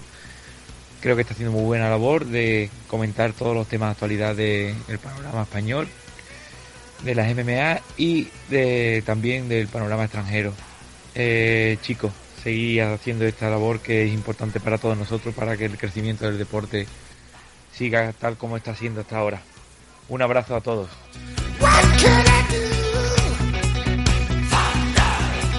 Otro de los ilustres que nos ha dejado una felicitación, un saludito, Enrique Marín Wasabi. Mm, ¿Qué decir de, Enrique Nathan? Por lo mismo, ¿no? Otro, otro, otro luchador, otro profesional que se ha convertido en amigo del equipo, ¿no? Sí, sí, la verdad es que el genérico tuvo una gran rivalidad con Kevin Steen cuando estaban en, Ring of- en Ring of Honor, Me ¿no? hace gracia que el, el putas de Nathan no escucha los audios y habla en genérico. Yo cuando le digo fuera de, fuera de micro, Nathan, si hay algún problema con los audios, con los saludos, háblame en genérico. Y él me habla de el genérico, que es un luchador. Efectivamente. Me parece maravilloso. Así que no te voy a preguntar Ah, un nada. saludo a, a Enrique, que en el día de ayer tuvo, tuvo allí, estuvo en el evento de On Fire Fight Night. Sí, sí. con, con, no, el resto de compañeros. También estaba Titín por allí, Sí, porque y- había gente del Training Unit. Y David Trayero también estaba, estaba Alberto también González, había mucha gente, buenas personalidades y oye, qué alegría nos, eh, nos produce saber que, que se mueve la gente para que haya también MMA de calidad en el sur, que hace mucha falta. Sí. Sí, además eh, ya lo pudimos escucharnos aquí en MMA Adicto, pusimos un corte en el canal que obviamente lo queríamos sacar antes, ¿no? Porque iba, porque si no no hubiese tenido sentido, ¿no? Está claro. Que nos iba relatando un poco lo que era el On Fire Fight Night y la verdad es que los vídeos que he podido ver han sido poquillos, algunas fotos, algunos vídeos, se veía bastante bien, es verdad que no vamos a mentir, no se llenó el pabellón, ¿no? Pero sí que había una buena entrada y la verdad es que se pueden, yo creo que se pueden sentir contentos, ¿no? Y Enrique Marín, que bueno, ya lo estamos, ya lo, ya lo acabamos de decir, ¿no? La semana que viene tendremos los restantes de esa entrevista aquí en MM Adictos, una entrevista que ha realizado el equipo de los Blancos, Osan y, y Tony el Pelo. Sí. Eh, el Pelo AFL, hashtag Pelo AFL. Ahí está. Eh, que se- como digo, la realizaron esta semana, ¿no? Y la vamos a tener la semana que viene aquí en MM Adictos, porque no queríamos juntar la de Duncan, ¿no? También con lo de Enrique, porque si no el programa sería prácticamente todo entrevista. Sí. Y, y queríamos reservarlo para la semana que viene. Y ahí tendremos a Enrique pues comentándonos un poco también de, obviamente no sobre el evento, ¿no? Sobre, sobre lo que ha sido ya una vez acabado, pero sí que un poquito lo que va a suceder en próximas fechas, ¿no? Sí, la verdad es que eh, yo os lo puedo decir ya, os lo puedo adelantar. Enrique da un par de titulares importantes, no solamente por lo de Combate Américas, que nosotros lo hemos destapado en exclusiva y luego ya vais a ver un poco unas consecuencias de, de haber destapado este, esta liebre. eh, sino alguna que otra cosa también que, que nos va a comentar. Y a mí me gustaría decir, por favor, que esto hay gente que no lo entiende. Eh, la entrevista originalmente fue realizada para el programa de humor de los Danco, así que es posible que la semana que viene, o sea, la entrevista va a ir íntegra, pero el concepto y el tono va a ser bastante más distendido del que tenemos en MM Adictos. Ojo lo que os estoy diciendo, o sea, más distendido Sí. aún, ¿eh? ¿Vale? Sí, y por- y por supuesto que es más. que No sé, a ver, yo no la he escuchado, con lo cual no puedo no puedo decir, pero sí que supongo que no será tan centrada en el mundo de las MMA. Será un poco más, más distinta, ¿no? Eh, habrá algunas cosillas, porque sí que me, ha- me ha- por lo que me has comentado, habrá algunas cosas, ¿no? En referencia, como bien puede ser esto, que nos ha dicho, ¿no? De los Firefight Night, pero un poco más abierta la entrevista, ¿no? Sí, es un poco eh, Bertín Osborne cuando ya lleva 12 copas de vino, cuando invita un poco al invitado a su casa, que al final habl- hablan y ya no se le entiende nada. Pues es un poco ese concepto, ¿vale? Que por cierto, eh, me hace gracia porque ya que hemos sacado el momento de los Danco, esta semana hemos tenido al Tote King, cualquiera que quiera escuchar la entrevista al Tote, una entrevista en donde el artista se desnuda completamente y ofrece una visión que no había ofrecido en 15 años de carrera. Y me hace gracia gente que critica el programa de los Danco diciendo que, mm, que él, esta gente quiere programas de humor, que es para entrevistar o para escuchar a raperos se va a Radio 3, lo cual me lleva a la a la conclusión de que o la gente bien o no escucha el programa, porque el programa tiene muchísimo humor y se saca una, una cara que no estaba la gente acostumbrada a, a oír de, Manuel González, em, ya te encasilla de una manera que me llama muchísimo la atención. No sé, Nathan, si tú tienes algo que ver, porque eh, ya son más de 10 años de, de programas de los Danco y desde luego yo no creo que nadie haga las entrevistas como las hemos hecho nosotros. Por encima de que esta semana toque un rapero, la semana que viene toque un marmolista, me da igual, ¿sabes? Sí. No, es lo que, a ver, lo que siempre suele pasar, habrá, hay gente que, por ejemplo, la entrevista a Chinto, pues no le gustó, habrá gente que a la entrevista a Duncan a lo mejor seguramente, habrá gente que te diga que no le ha gustado, habrá otros que sí, y eso es así, o sea, nunca vamos a contentar a todo el mundo, es difícil, eso es muy difícil, pero nosotros hacemos las cosas que hacemos y a quien le guste, pues que se quede con, con la entrevista, y a quien no le guste, pues ya sabe, tiene trabajo por delante, puede ir a la cocina, coger un pepino y celebrar el día de San Valentín. ¡Oh, qué rico! Venga, vamos a irnos ya con esta con este cáliz a las noticias en MM Adictos y bueno, ya iréis viendo que vamos alternando eh, algunas eh, aportaciones, algunos saluditos de personas y personalidades que han ido pasando por estos 200 números. Vamos allá, Sí, porque la primera, hablando sí, del genérico, obviamente. la primera noticia se va a Combate Américas. No te rías, mono.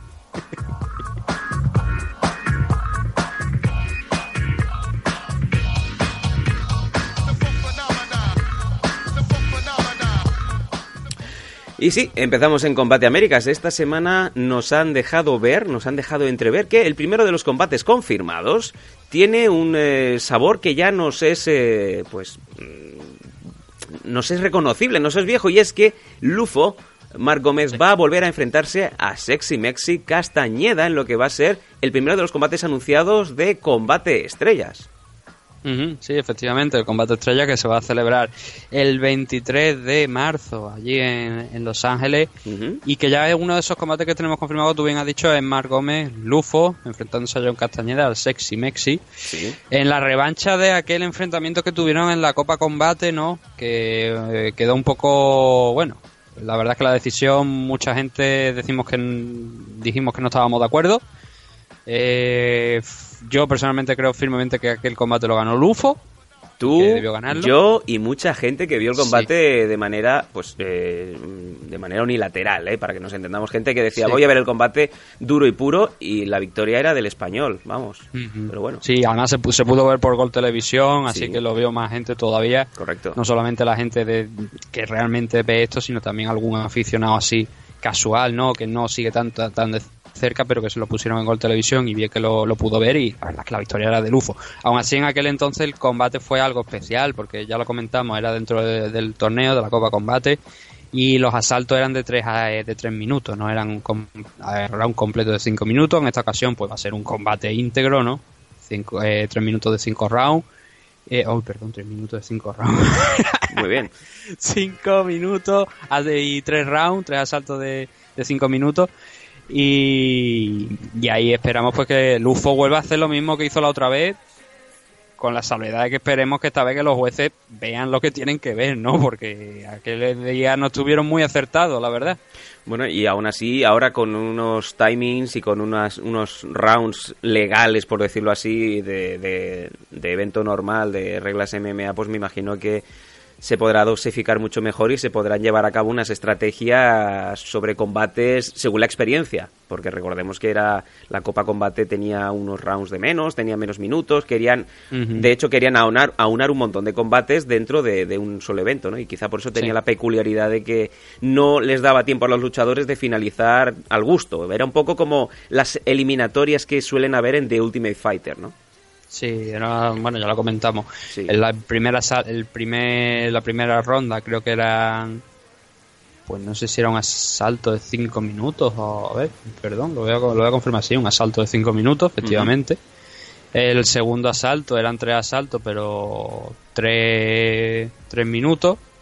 Y la final también fueron tres asaltos de, de tres minutos, con lo cual un, es bastante alejado ¿no? de lo que, lo que criticamos aquella cuando hablamos de la Copa Combate, que estaba bastante alejado de lo que era realmente una un torneo oficial que tenía obviamente con la misma legalidad. También habían prohibido los codos en las primeras en las primeras en las primeras rondas del torneo pero que obviamente uno hubiera gustado ver un torneo en condiciones íntegro no cinco minutos eh, no daba igual si a lo mejor incluso cinco rounds no tres rounds obviamente pero ver un torneo de verdad no algo pues un poquillo no adulterado pero sí que no lejos de lo que normalmente sería una pelea normal y corriente. Y aquí por suerte vamos a tener a John Castañeda enfrentándose a Lufo y vamos a ver si Lufo puede eh, acabar lo que no consiguió en aquella ocasión porque los jueces no le dejaron. Y ya no le van a devolver la final no ya no le van a dejar obviamente nadie le va a devolver aquel enfrentamiento contra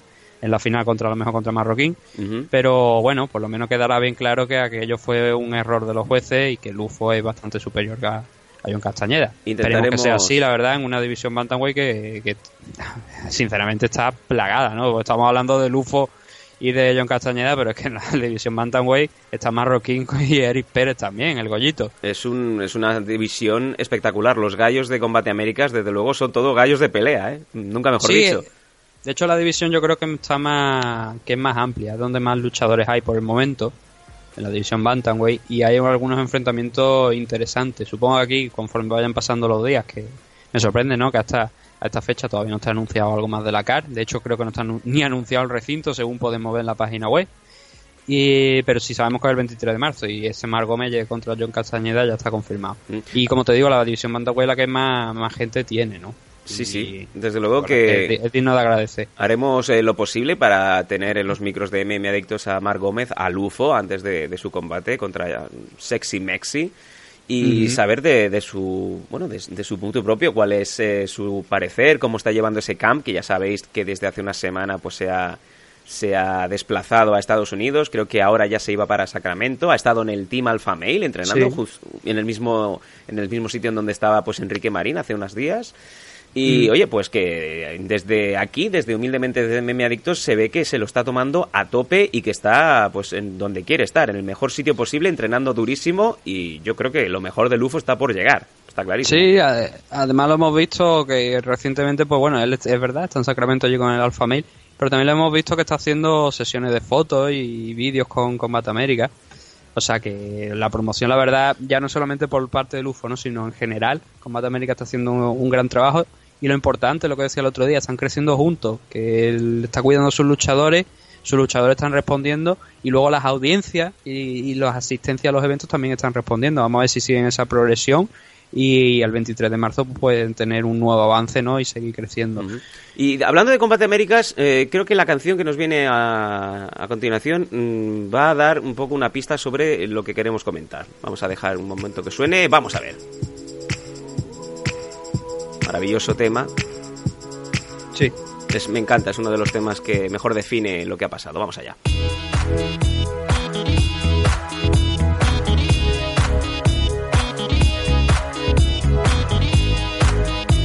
Yo creo que este título se podría llamar tranquilamente Control Z, Nathan. Control Z. Control Z. Control Z podría haber hecho alguno, ¿no? Antes de meterse el palo en la rueda. Vamos a ver, sí, bueno, vamos, vamos a ver para vamos a descifrar un poco lo que por qué estamos ahora continuando, ¿no? Con el tema de Combate Américas. Si vosotros recordáis, yo creo que la noticia del 199 del, del programa anterior, de la semana anterior de MM Adictos, era, era claro. Salían en portada Wasabi y la Niña Cabello como fichajes de Combate Américas. Durante la semana estuvimos hablando con Enrique eh, en el programa de los Danco, que ya escucharéis la semana que viene, y nos lo confirmó, nos confirmó lo de las cinco peleas. Me parece maravilloso. Sin embargo, hoy, Nathan, cuando nos hemos sentado en redacción para empezar a hablar sobre el programa, ¿qué ha pasado?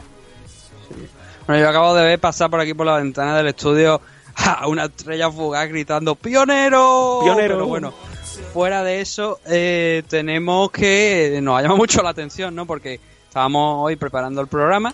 E igual que nos cogió el otro día de sorpresa, ¿no? Ver los nombres de Enrique Wasabi Marín y Irene Rivera aquí, eh, Irene Cabello, en, en la página de luchadores de Combate América. Hoy, a 18 de febrero, podemos decir que esos nombres no están. ¿What?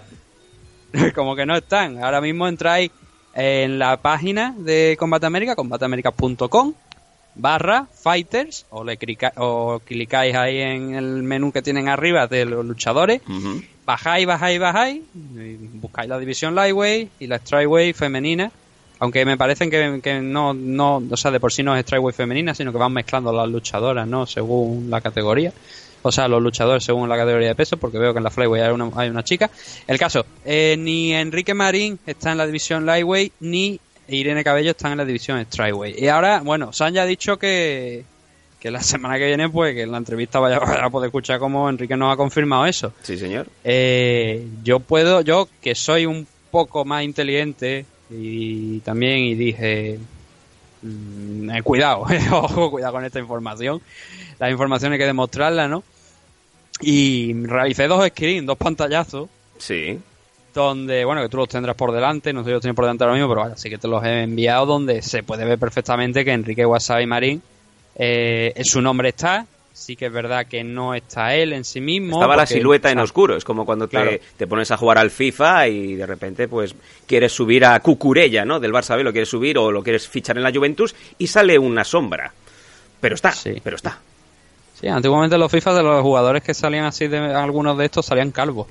¿Cómo? ¿Calvos? Directamente, sí, sí. O sea, eran te salían en negro la imagen, pero luego cuando lo ponías a jugar eran calvos. Vaya.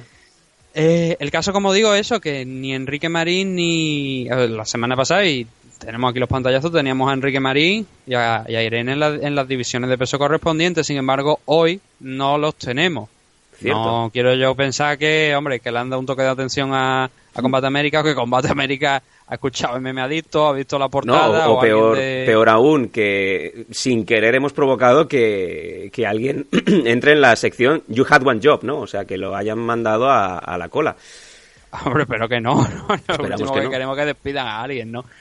Pero era algo que estaba ahí a la vista de todo el mundo y que ahora no está. Pero repito, los pantallazos los tenemos aquí por delante y la información que hemos dado, hasta el propio Enrique Marín nos la ha confirmado que es verídica. O sea, Sí, yo no tengo tanto. motivo ninguno, por lo tanto. para pensar que Irene no está contratada por Combate América, salvo que han, conse- han considerado que todavía, a lo mejor como no estaban anunciados, Bueno. pues era un poco pronto, ¿no? Para poner sus nombres en, en el roster. ¿no? Añado sí más, que- añado más, Nathan, durante la semana el programa se ha ido pues eh, poniendo en diferentes redes sociales, la gente se lo iba descargando y a mí me han llegado también a, a enseñar cómo la propia Irene eh, ha dado like a la portada como que está al corriente. Ella sería la primera afectada en el caso de que no fuera realidad, ¿no? No fuera verdad Sí. o ya sabría dónde tendría que ir a, a pedir daños y perjuicios. Sin embargo, pues yo creo que aquí todas las partes saben a qué estamos jugando, ¿no?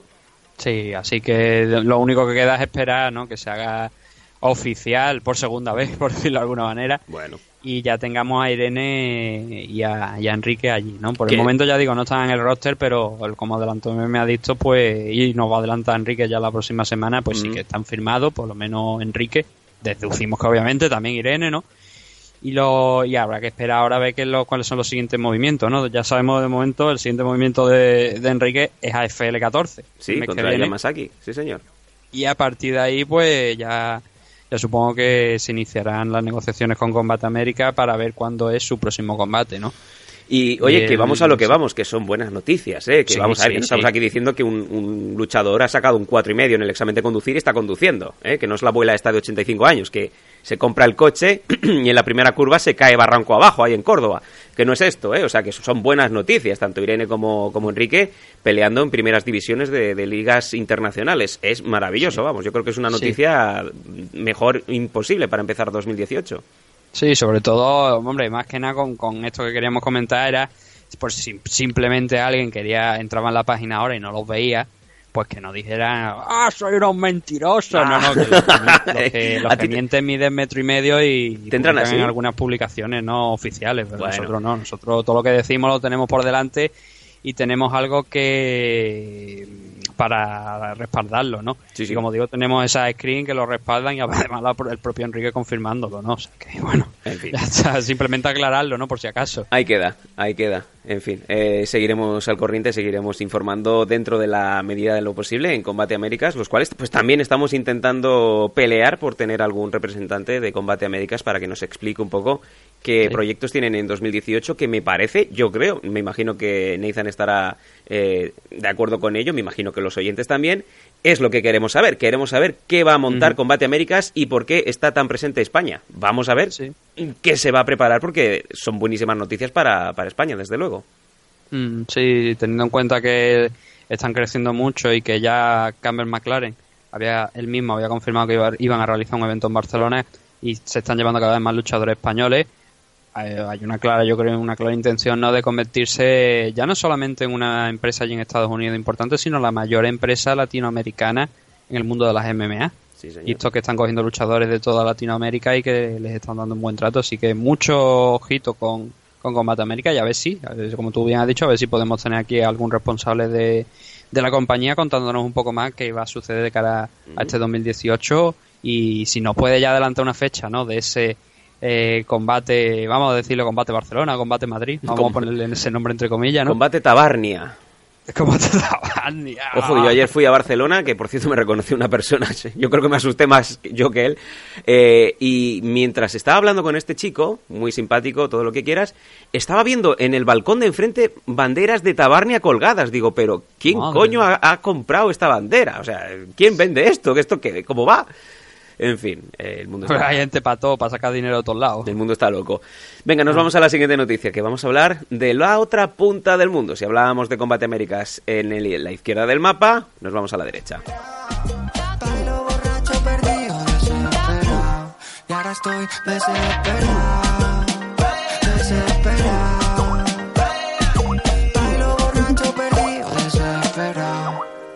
Nathan es eh, mala persona, como bien riza Z Tangana. Nathan, siguiente noticia, Rising. Siguiente noticia, Rising. ¿Qué pues bueno, tenemos de Rising? Venga, que, que yo sé que esto te, te pone, te pone, te pone. Ya lo, ya lo he dicho en la entrevista ¿no? con Duncan, que cuando hablaba del tema de nostalgia, ¿no? de esa separación entre los eventos, pues Rising ha vuelto a aparecer. ¿no? Ya teníamos la idea de más o menos cuántos eventos se iban a hacer a lo largo de este año y ya nos lo han confirmado en una rueda de prensa. El otro día nos dijeron que van a ser cinco eventos, ya se han anunciado también la, la fecha. A partir de ahora parece que se olvidan de nombres especiales, eh, que no van, no va a haber nombres extraños, ¿no? Eh, como por ejemplo Rising Fighting World Grand Prix o y, y- y Fukuoka y cosas así, ¿no? O sea, le van a dar, le van a dar el a número, el número clásico, ¿no? Claro, sí, ahora se van a regir por una numeración que han tenido que corregir el día el, día- el segundo día después de, de haber dicho que esto iba a ser así porque se le había olvidado contar un evento. No me jodas. Entonces tenemos tenemos el próximo 6 de mayo, que es el evento del que vamos a hablar ahora. El 6 de mayo sería Rising 10 en Fukuoka, luego pasaríamos al 29 de julio en Saitama, el 12 de agosto en Nagoya, eh, el 30 de septiembre en Saitama de nuevo y este año solo va a haber un evento final de año, el 31 de diciembre, que va a ser también en Saitama. O sea, en, en el Super Saitama Arena vamos a tener este año tres eventos de Rising, el 29 de julio, el 30 y el 31, ¿no? Y vuelvan a Fukuoka también el 6 de mayo, que es la siguiente fecha, y bueno, también van a optar por Nagoya.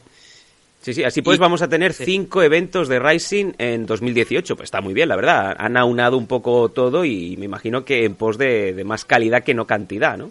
Sí, que creo que a fin de cuentas como eh, se deben hacer estas cosas, ¿no? Eh, a mí ponerme eventos muy seguidos, pues eh, al final te puede llegar hasta cansar, ¿no? De, de lo que estás viendo y eso es lo que me pasa mucho con UFC, ¿no? Que te ponen eventos tan seguidos que a lo mejor incluso al día siguiente ya te has olvidado, ¿no? De quién es el luchador que ha peleado en ese evento.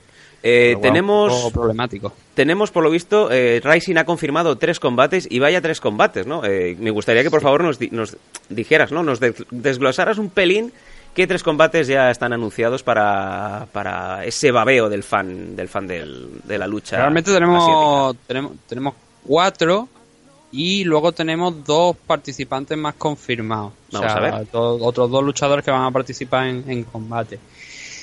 Eh, creo que el primero que podríamos comentar es el Calle Sakura contra Manel Capé. Manel Capé pues venía de hacer un gran, viene de hacer un gran torneo con en el torneo este del torneo Bantamweight que, que se realizó a- en Rising durante el 2017.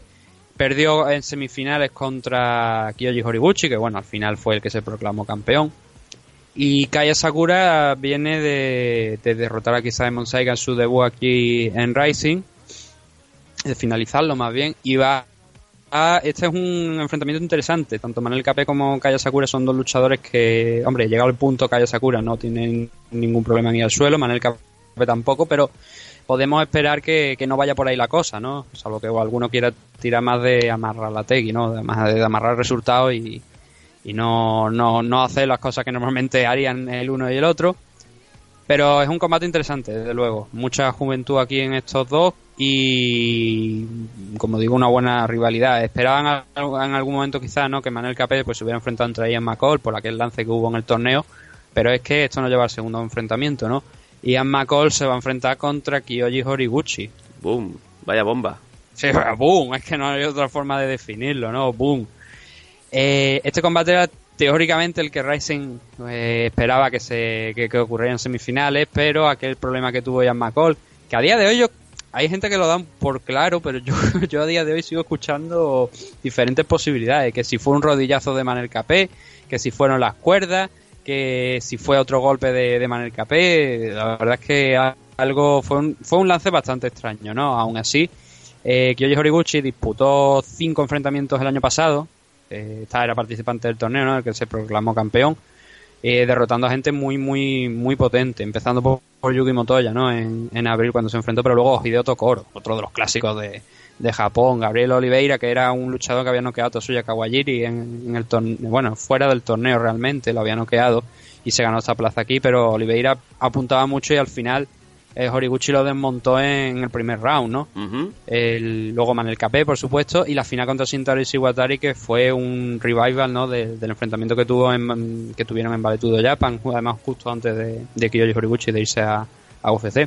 Pero donde aquel, eh, donde ese enfrentamiento de la final, pues fue mucho más a favor de, de, de Kyoji, demostrando la evolución que ha tenido durante los años que, que aquel- aquella primera pelea. Y Ian McCall, pues ya te digo, había incluso por ahí rondando un GIF de, de Ian de cuando sabía del día que se anunció este enfrentamiento entre ante Kyoji Horiguchi y ponían en, en el en, en, en el mensaje decían este es Ian McCall de aquí hasta el día de la pelea y te lo veías envuelto en miles de bolsas de, de protección ¿sabes? Mister Mala Suerte. diciendo por favor que no me pase nada ¿no?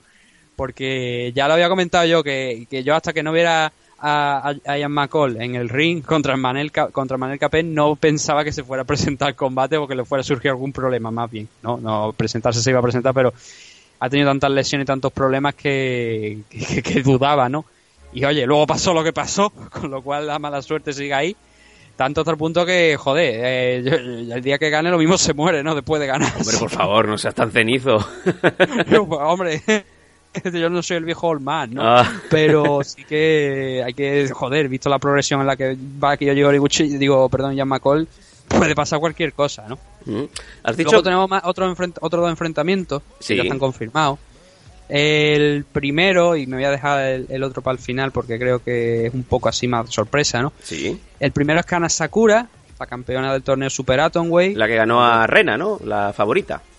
Sí, el combate que por cierto podéis ver en el MMA Addict of Fight Selection si os suscribís a Patreon por menos de 5 dólares. Si sois suscriptores, claro. Eh, sí, obviamente, sí. soy- Bueno, aquel. Sí. Aquel, sí, aquel, aquel estaba para suscriptores, sí señor. Aquel, aquel combate sí que están suscriptores. que se va a enfrentar a Melissa Caragiani, que eh, no vea la que lió tacada el día de la rueda de prensa para pronunciar Caragiani. ¿Quién es Melissa Caragiani? Bueno, a, a Kana Sakura yo creo que no necesita presentación, ¿no? Una de las mejores luchadoras que sobre todo ahora, después de derrotar a Rena, está en la cima de, de allí de, de Japón. Eh, joven, muy joven, eh, espérate porque ya, ya me- eh, te digo la edad. Vale, 20 años, sí, tenía 20 años, este año ya va a cumplir los 21. Eh, va a alcanzar la mayoría de edad, ¿no? Ya podrá, ya podrá beber. Sí, eh, pero es eso, ¿no? Lo llamativo. No, es mayor, no puede beber todavía, pero ya está derrotando a, a Rena, ¿no? A una de las mejores strikers de, si no la mejor de, de allí de Japón. Entonces, lo importante aquí yo creo que es más que Kana, porque ya em, podemos hablar por delante ya cuando se vaya acercando al combate de Kana, y si no, yo creo que la gente ya la conoce, ya tiene su carta de presentación. Es de Melissa. ¿Quién es Melissa? Melissa es la luchadora que consiguió derrotar a Andy Wynn eh, por el título Atomweight de King of the Cage justo antes de, de que Andy, pues bueno, un par de meses antes de que saltara, pues al, el, perdón, tuviera el enfrentamiento contra Rena en la, una de las primeras fases, en la primera fase concretamente del torneo Super Atomweight en Rising, que fue en octubre. Sí. Si no, si no recuerdo mal, en aquel enfrentamiento y eh, consiguió, como digo, Karagiani quitarle el título a Andy Wynn. Ahora mismo no es campeona porque lo perdió en su último enfrentamiento en, en noviembre.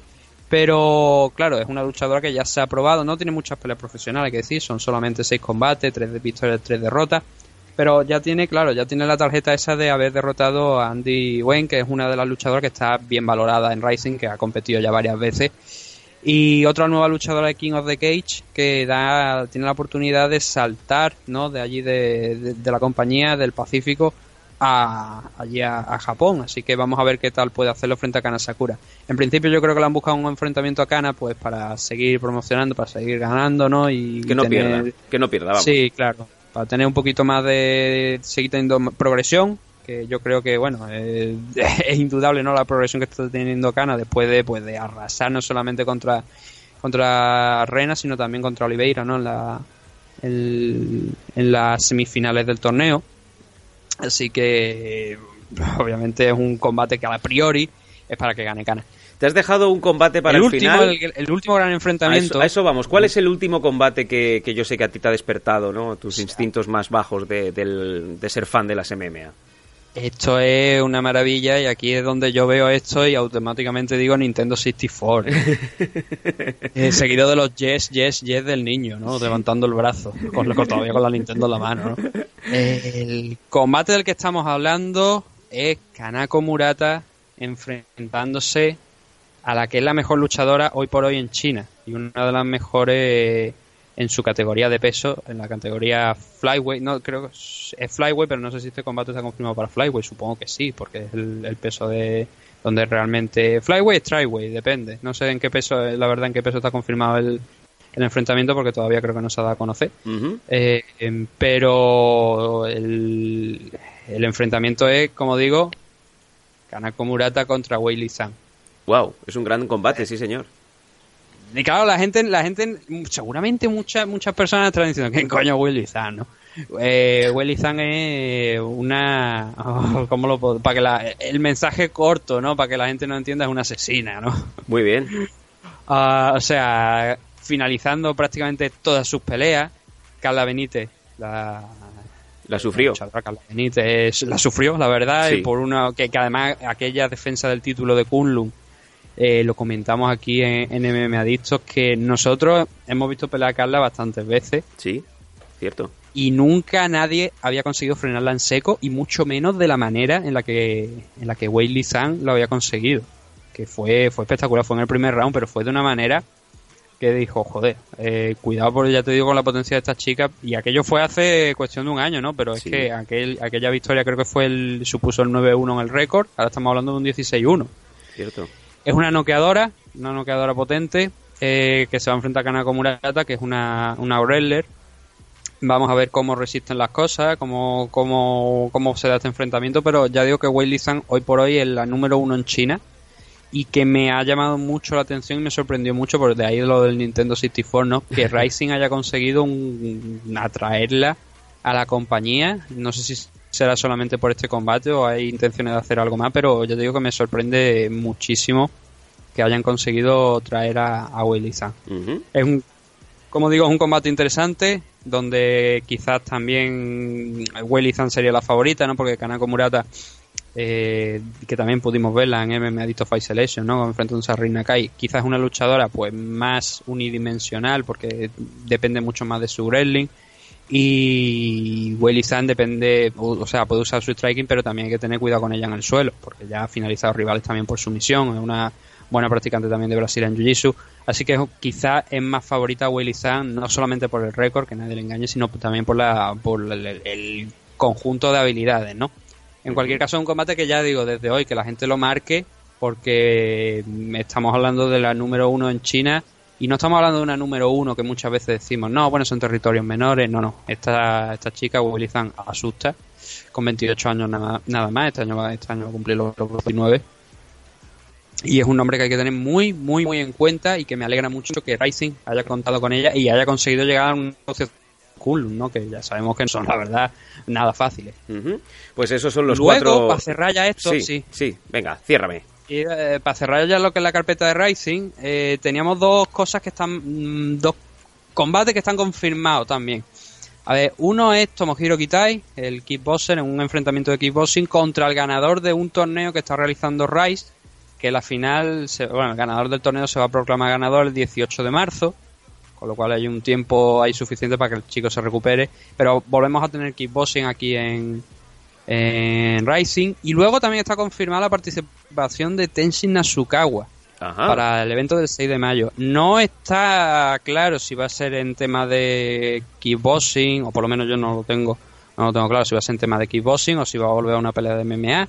Pero la participación sí que está confirmada. Y, ten- y además Tenshin Nasukawa viene de una victoria esta misma semana contra en knockout contra un, un luchador tailandés que le ha sacado lo mejor. Ahora mismo no recuerdo el nombre porque hay algunos taiwaneses eh, perdón tailandeses que tienen unos nombres demasiado sabe con muchas letras. Y de esos que si no tienes por delante no los recuerdas de memoria. Eh, pero ese chico ese, ese luchador tailandés había sido campeón allí en Tailandia había sido Lumpe que es uno de los, de los máximos rangos no en tema de, de Muay Thai y se enfrentaba aquí en contra Tenshin Asuka y le ha sacado el mejor combate y el combate más complicado que ha tenido yo creo Tenshin. Así que ahí ha aprendido también y vamos a ver si lo puede poner en juego en, también en Rising. Y vamos a ver si ese no el detalle que no sabemos todavía que si un enfrentamiento de MMA o un enfrentamiento enfrentamiento de kickboxing. De momento no está Rena no sabemos no, no está el nombre de Rena aquí. Yo tengo ya mi idea de lo que podía hacer Rena a lo mejor en este 2018 ya lo veremos si, si luego se confirma. Sí. Pero mm, es lo que hay por el momento. Supongo que conforme se vayan acercando más las fechas, pues ya tenemos tendremos algunas peleas adicionales, ¿no? Eh, lo cual es interesante porque se ha abierto la veda de gente como por ejemplo el Reina Kai volviendo, ¿no? A, a competir, King Reina que supongo que estará por aquí y a ver que con qué sorpresa también nos sale Rising que siempre suele poner algo interesante sobre la mesa, que ya lo que hay es interesante, pero todavía queda obviamente por rellenar la car, ¿no? Quedan como, no sé, quizás seis combates más. Así que vamos a ver en próximas fechas todavía. De aquí al 6 de mayo, a ver qué nos propone Rising, que yo ya te digo, yo de momento ya estoy muy contento con lo que estamos viendo. Y si nos añaden más cosas, pues estupendo, ¿no? Así que ya sabe la gente que vaya preparando ese dinerito para Fight TV, donde además de AFL 14 el próximo marzo, en mayo va a tener este evento de Rising, supongo, si no cambian mucho las cosas. Y Nathan nos lo ha contado como siempre. Si Rising para Nathan es posiblemente la empresa más divertida y más entretenida para ver MMA en Asia, será por algo. Os lo contaremos como siempre en MMA Adictos. ¿Alguna cosita más que comentar antes de irnos al siguiente corte, Nathan? Mm, no, yo creo que bastante información hemos dado ya sobre, Bien denso, sobre sí. Rising y ahora lo que hay que esperar, ¿no? Esperar y disfrutar, disfrutar de esos cinco eventos que, que muchas veces la gente habla, ¿no? Del tema de evento, evento, evento, evento, evento. Es que cinco eventos son poco al año, ¿no? Bueno, cinco sí. eventos grandes son mucho, son mejor que 20, años, 20 eventos al año, ¿no? La cuestión es quejarse. ello lo que estamos viendo últimamente en- entre UFC. Así que todo el mundo disfruta de Rising y de una nueva, un nuevo gran evento, ¿no? Ya con estos cuatro combates que hay confirmados por el momento, más esos nombres, ¿no? Extras que, que vamos a ver. Venga, nos vamos al corte publicitario y volvemos con el análisis del Velator 194. No os vayáis.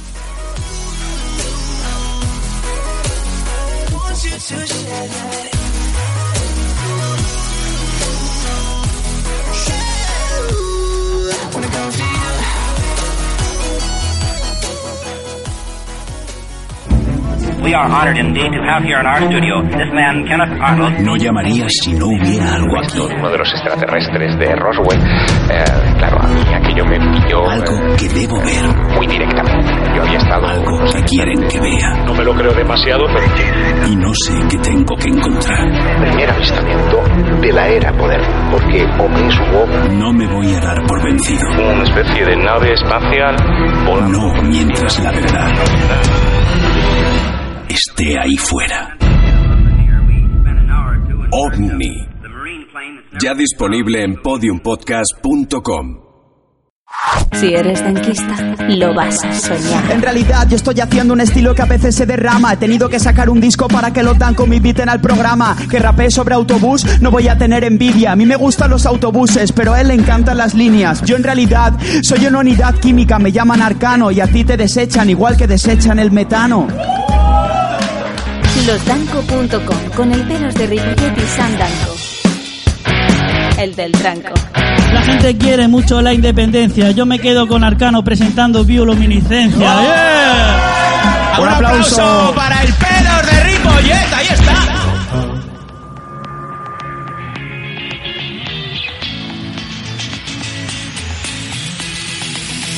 Estás escuchando el MM Adictos 200.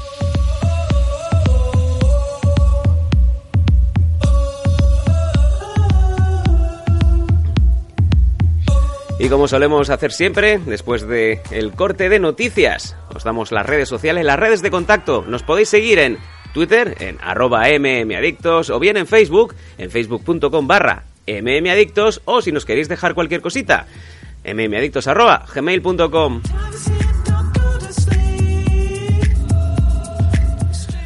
¿Que queréis más MM Adictos? Sabed que, además del programa que suele haber cada domingo, tenemos más contenido, muchísimas más entrevistas, contenido adicional para aburrir. Hacemos monográficos de empresas, hablamos de los, eh, las previas de eventos importantes de Bellator, de UFC, también habrá un- una previa especial de AFL, como, así como en muchas otras. Os metéis en patreon.com barra MMAdictos y ahí tenéis pues toda la información que queráis por menos de 5 dólares al mes, es una barbaridad. Además, la Fight Selection esta semana, sin ir más lejos, viendo combates de Pancrase, combates del año, recomendados por Nathan Hardy, el que está ahí, el de al lado.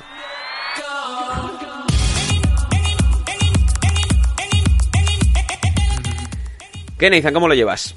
Sí, no, yo que si la gente quiere también manda insultos y amenaza que lo mande a arroba asociación podcasting. Sí. Que ahí se lo van a recibir bien. Sí, a Radio 3. Nuestro premio, sí, nuestro propio, nuestro premio de papiroflesia así lo, lo, lo, lo, atestigua, ¿no? Oye, poca broma que en, 2000, en 2011, antes de que mucha gente se aficionara a esto del podcasting, MM Adictos ya fue eh, cuarto programa más votado en Europa, en los Europodcasts, en los, en los premios Está en la europeos. portada, de hecho. Está en la portada desde 2011, no lo hemos quitado. El cuarto programa más votado en Europa, ¿eh? que no estamos hablando de Esparraguera ni, ni Martorell, nada, no, no, no, estamos hablando de Europa. Eh, o sea que a lo hecho pecho. Por cierto, sobre lo de Patreon, eh, muchas felicidades y muchas gracias. Esta semana, por ejemplo, Carlos Vergés se nos ha incorporado al equipo de suscriptores y estamos muy contentos. Si queréis hacer como Sí. Carlos y tener un montón de contenido extra, pues ya lo sabéis, en patreon.com barra mmadictos. Lo que se ha incorporado, se ha incorporado al Patreon, yo no sé si, si también se ha incorporado a su sofá, ¿no? Por la noche. no lo había dicho, ¿eh? ¿no? Que, que necesitaba 5 euros para de esto y 100 para meterle. eh, nos lo puso, nos mencionó en Twitter, ¿no? 5 euros, 5, sí, 5 dólares para el Patreon y otros 100 para apostar a lo que a lo que dijéramos. Apostar a lo que decimos normalmente no es buena idea, ¿no? Sí, no, no, ¿qué Pero coño? también dijo eso, que, que iba a ver cómo le salía la jugada si no acababa durmiendo en el sofá, ¿no? No, no, eh, Carlos, tú piensas que eh, esos 100 euros que apuestes están bien apostados, porque en- sin ir más lejos estamos acertando últimamente todo. Incluso en, en la previa de esta semana creo que comentamos sobre Mitrión. Eh, yo te, te apostaría, si esos 100 euros mm, no los quieres echar en, en, en las redes estas de, de apuestas por internet, 100 euros que nos van a venir de perlas para ese dron, ¿no, eh, Nathan? El penedrón que El penedrón. ya nos pregunta Enrique, ¿no? Que si lo tenemos listo. Sí, sí, ¿no? nos Porque está metiendo obviamente él prisa. quiere hacer, quiere hacer valer su, su premio de Hall of Famer, que era pues un vuelo con el, con el penedrón, ¿no? Y obviamente amenaza amenaza vuelo en AFL 14, ¿no? Si conseguimos ese, sea- ese dron, así que da cuidado Fran Montiel, ¿no? Que, que, que no, nos- no somos nosotros, ¿eh? Enrique, el que va por ti. Sí, sí, eh, ya te digo yo que con 100 euros podemos meter ahí a, a ese dron, le metemos un motor de, de 400 vatios y en vez de, o sea, eso puede ser un, un martillo más que un, que un simpático eh, dron volando por el aire. Y me río yo del aeropatín que tenían los malos de Regreso al Futuro 2. O sea, tú imagínate lanzando eso contra, contra la cara de Fran Montiel. Toda la pasta te habría sacado. No captas las diferencias de un tipo real y criado. Siempre he sido un caballero. Nos vamos a ir a otro de los saludos de uno de los ilustres que también ha sido parte de MM Adictos durante muchísimos años. Estamos hablando de Gabri González, el OG, ¿no? El, el que precedía a Nathan. Digamos que hubo ahí ese cambio, cambiamos a, a Oleguer Presas por Munir el Haddadi. Y en este caso, pues... eh, Gabri empezó con, con el equipo inicial, conmigo y Amende con eh, Rubén González. Había también otro chico que hablaba solamente de, de Pride, que desapareció. O sea, el, el, el rastro... señor Krilin, ese mandó un pur, eh, Krilin mandó un purgar, eh, el señor de Prime mandó un pie directamente. el reguero de cadáveres que ha dejado en Meme Adictos, o sea, me rollo de los streaks de, del Undertaker. Vamos a escuchar las eh, palabras de uno de los ilustres, de Gabri González, el cual pues eh, era muy, muy querido también en la época buena de, de Meme Adictos. Vamos a escucharlo.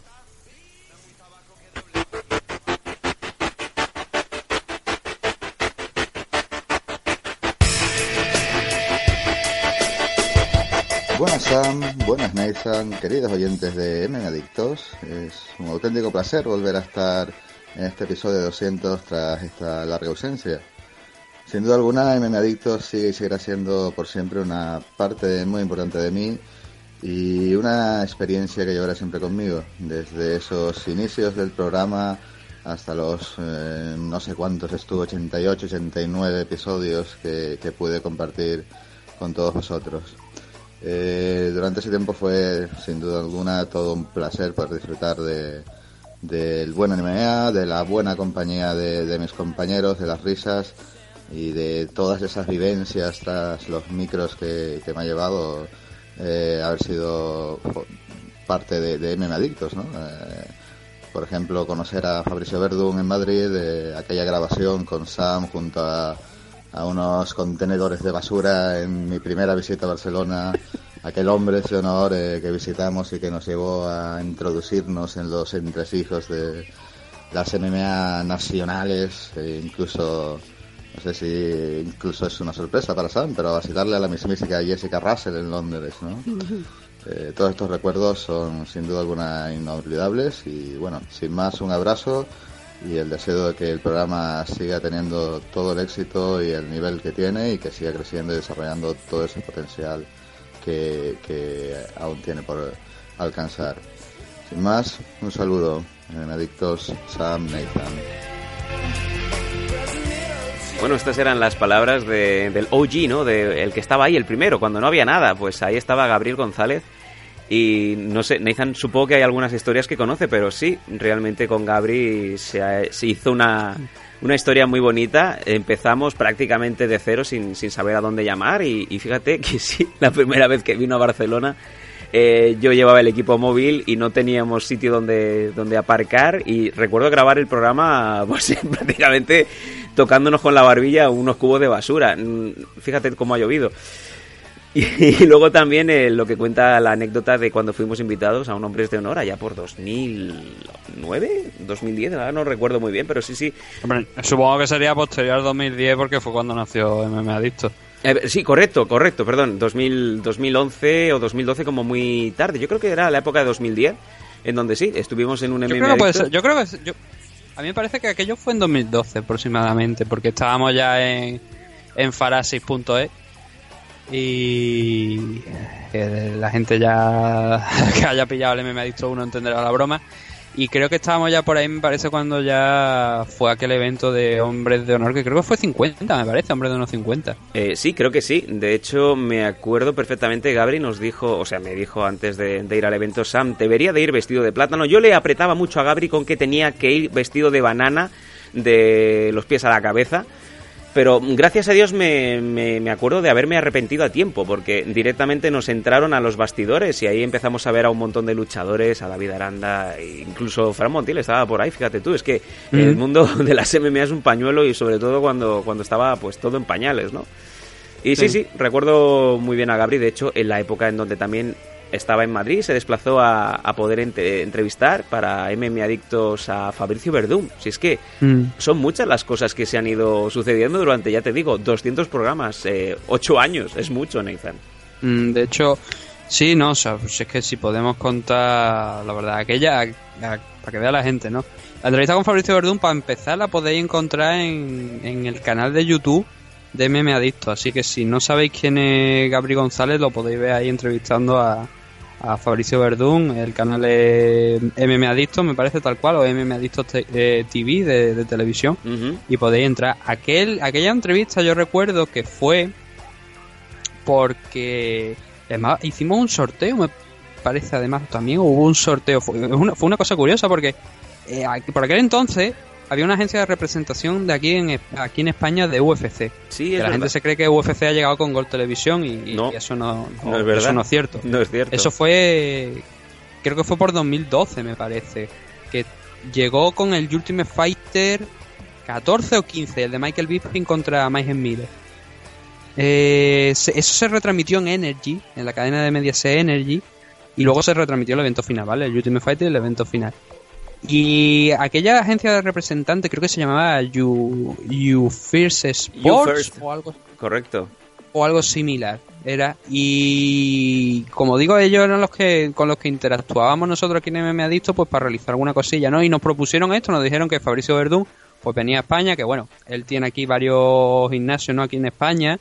De hecho viene en verano estuvo creo hace unas pocas fechas estuvo dando seminarios en esos gimnasios no y, y coincidió esto no y Gabri pues pues, va- estuvo en Madrid, no sé, no sé por, no sé por qué motivo, ¿no? Y consiguió entrevistar allí en, uno de, unos minutillos a, Fabricio Verdún. Y además, aquel entonces hubo un sorteo, no recuerdo exactamente qué es lo que sorteamos, que ahora vamos a hablar también del sorteo dentro de un rato. Y hubo alguien de oyentes de Meme Adictos que ganó ese sorteo y, y tuvo la oportunidad de estar haciendo allí una sesión de entrenamiento con Fabricio Verdún. Cierto. Y de conocerlo y estar. Hubo dos ganadores. Hubo dos, dos participantes. Uno creo que fue Marco, además, nuestro compañero Marco, pero no pudo desplazarse hasta Madrid. Y otro chico.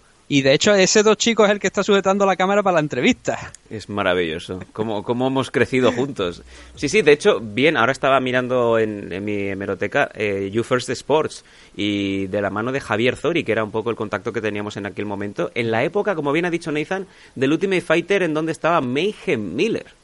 Sí. En esa época Sí, y él- contactaron... ellos fueron también los responsables, bueno, de, de Fíjate tú, cuando ríete. eh, el primer evento de UFC en Suecia, que se además coincidió que se abrió la Federación Internacional de, de MMA allí en Suecia, y que vino Tito Ortiz, y que estuvimos a punto de, de entrevistar a Tito Ortiz, que en ese momento tú estabas en China. Sí. Todo eso, que al final no pudimos entrevistar a Tito porque por problemas de horario, porque tenía que presentar también un- tenía que una reunión de esta, de precisamente de esta, de esta Federación Internacional de MMA.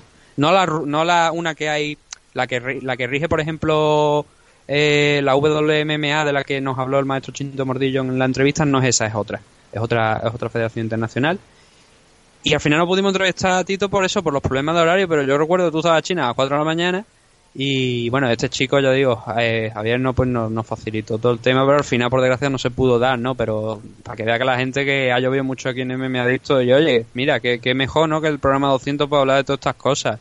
Incluso cuando hablábamos de UFC llegando a España, ¿no? Que eso fue antes incluso. O Velator llegando a España, que la gente decía, ah, Velator, pues nosotros lo, lo advertimos y al final Velator se empezó aquí a retransmitir en España hace un, un, un- año aproximadamente. Sí, sí, sí. Después Ya- de Javier Zori ya contactamos directamente con UFC de la mano de Sí. Mary Benson y de Nash Castellanos, lo- los Sí, cuales también tam- se portaron muy bien para, para- de hecho, para hacer la primera entrevista con Wasabi.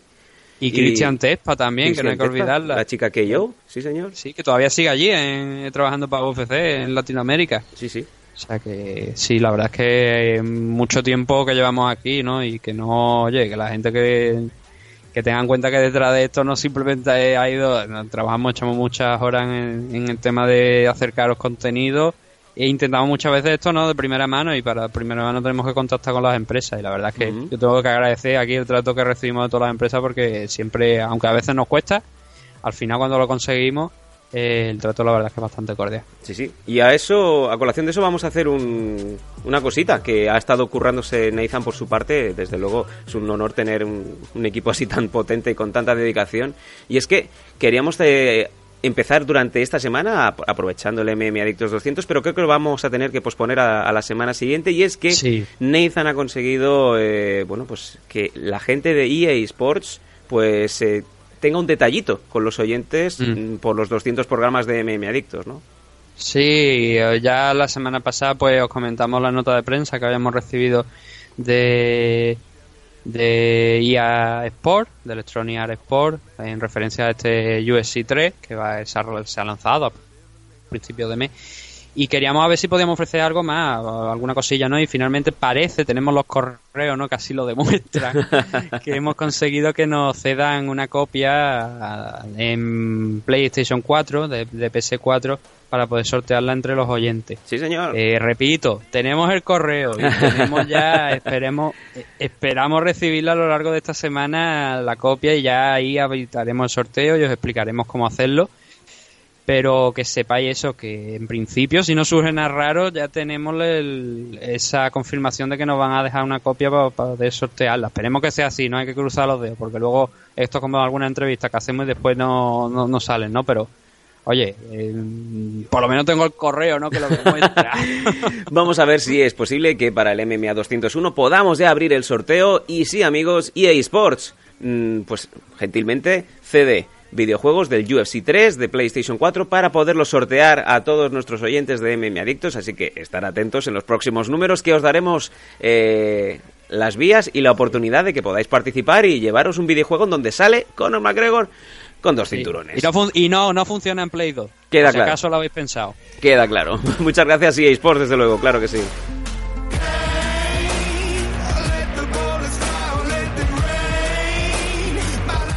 Y bueno, otro de nuestros sponsors de cada mes es Nacho Serapio, el cual pues íbamos a hacer la promo de cada semana, sin embargo nos la va a hacer él propiamente, ya que también ha querido sumarse al grupo de amigos que querían decir unas palabras, aprovechando pues este esta celebración de los 200 números de MM Adictos.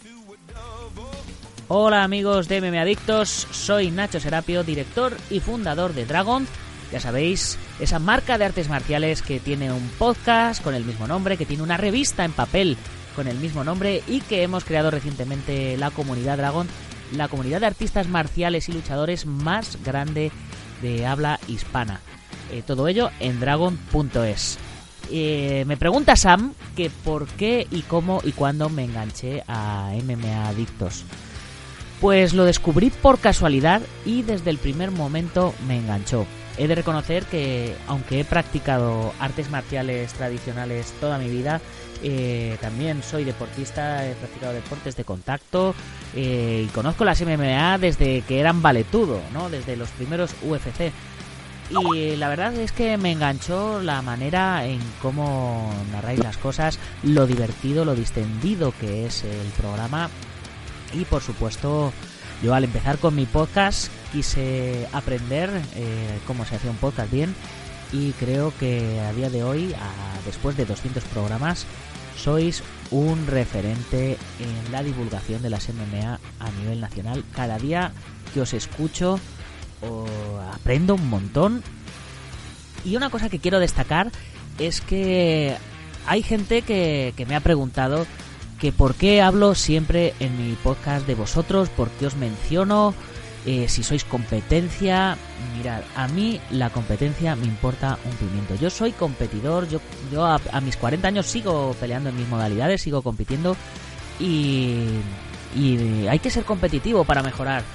Y creo que la labor que está haciendo MM Adictos para y por las artes marciales mixtas en este país, bueno, y en real, realmente en todos los países de habla hispana, es una auténtica pasada. Y eso hay que apoyarlo, sea la competencia o deje de serla. De hecho, por eso es por lo que me hice Patreon de MMA Adictos.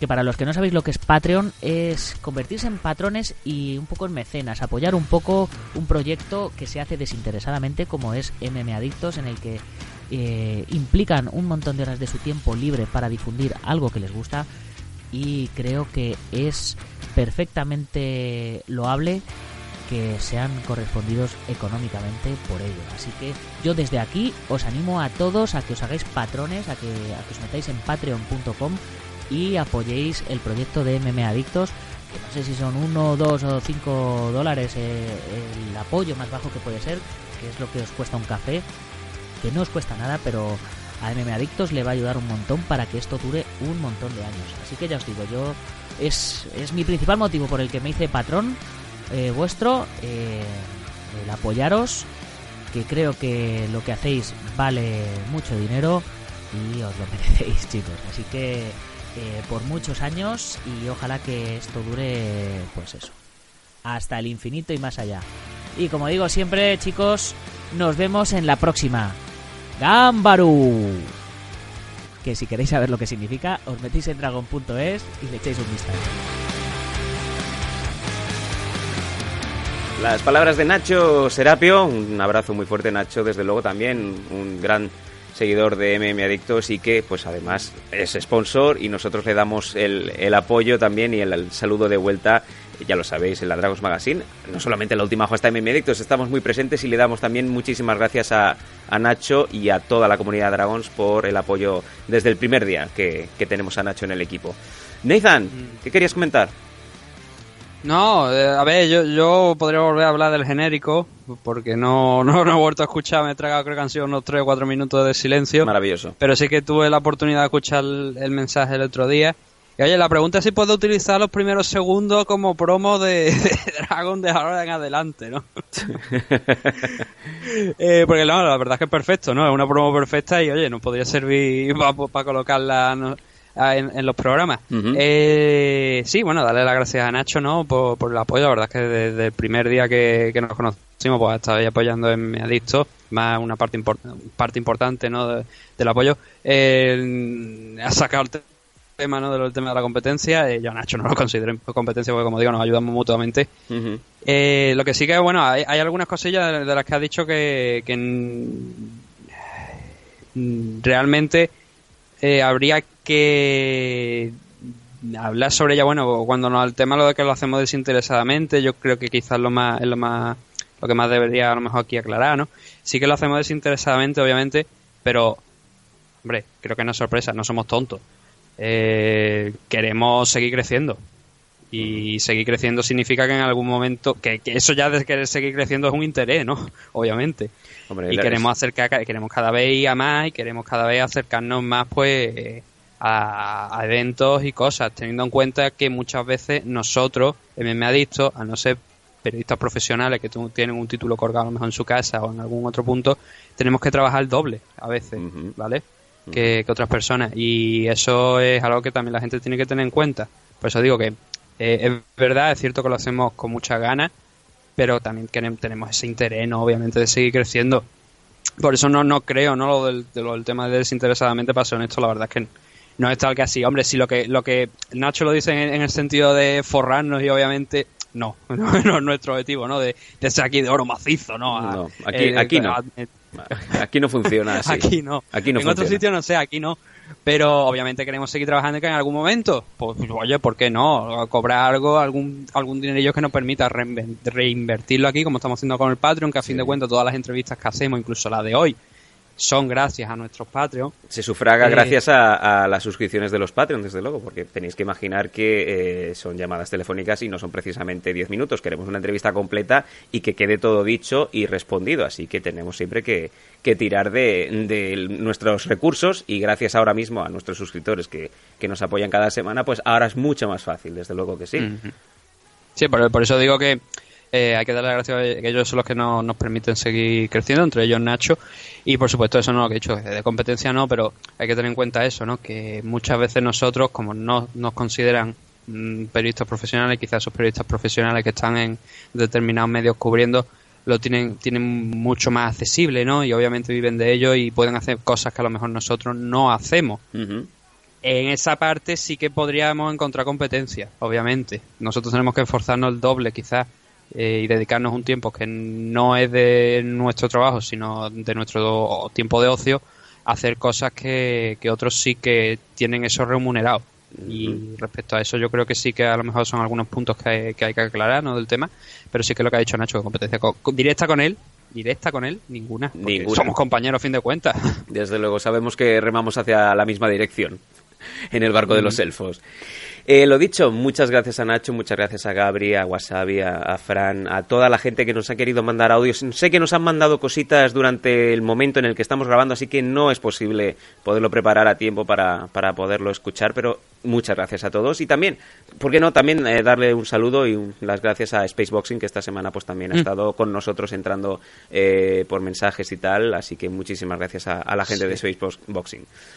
Lo dicho, nos vamos a ir ahora sí, ya por fin, a la última parte del programa que viene a ser el análisis de Bellator 194.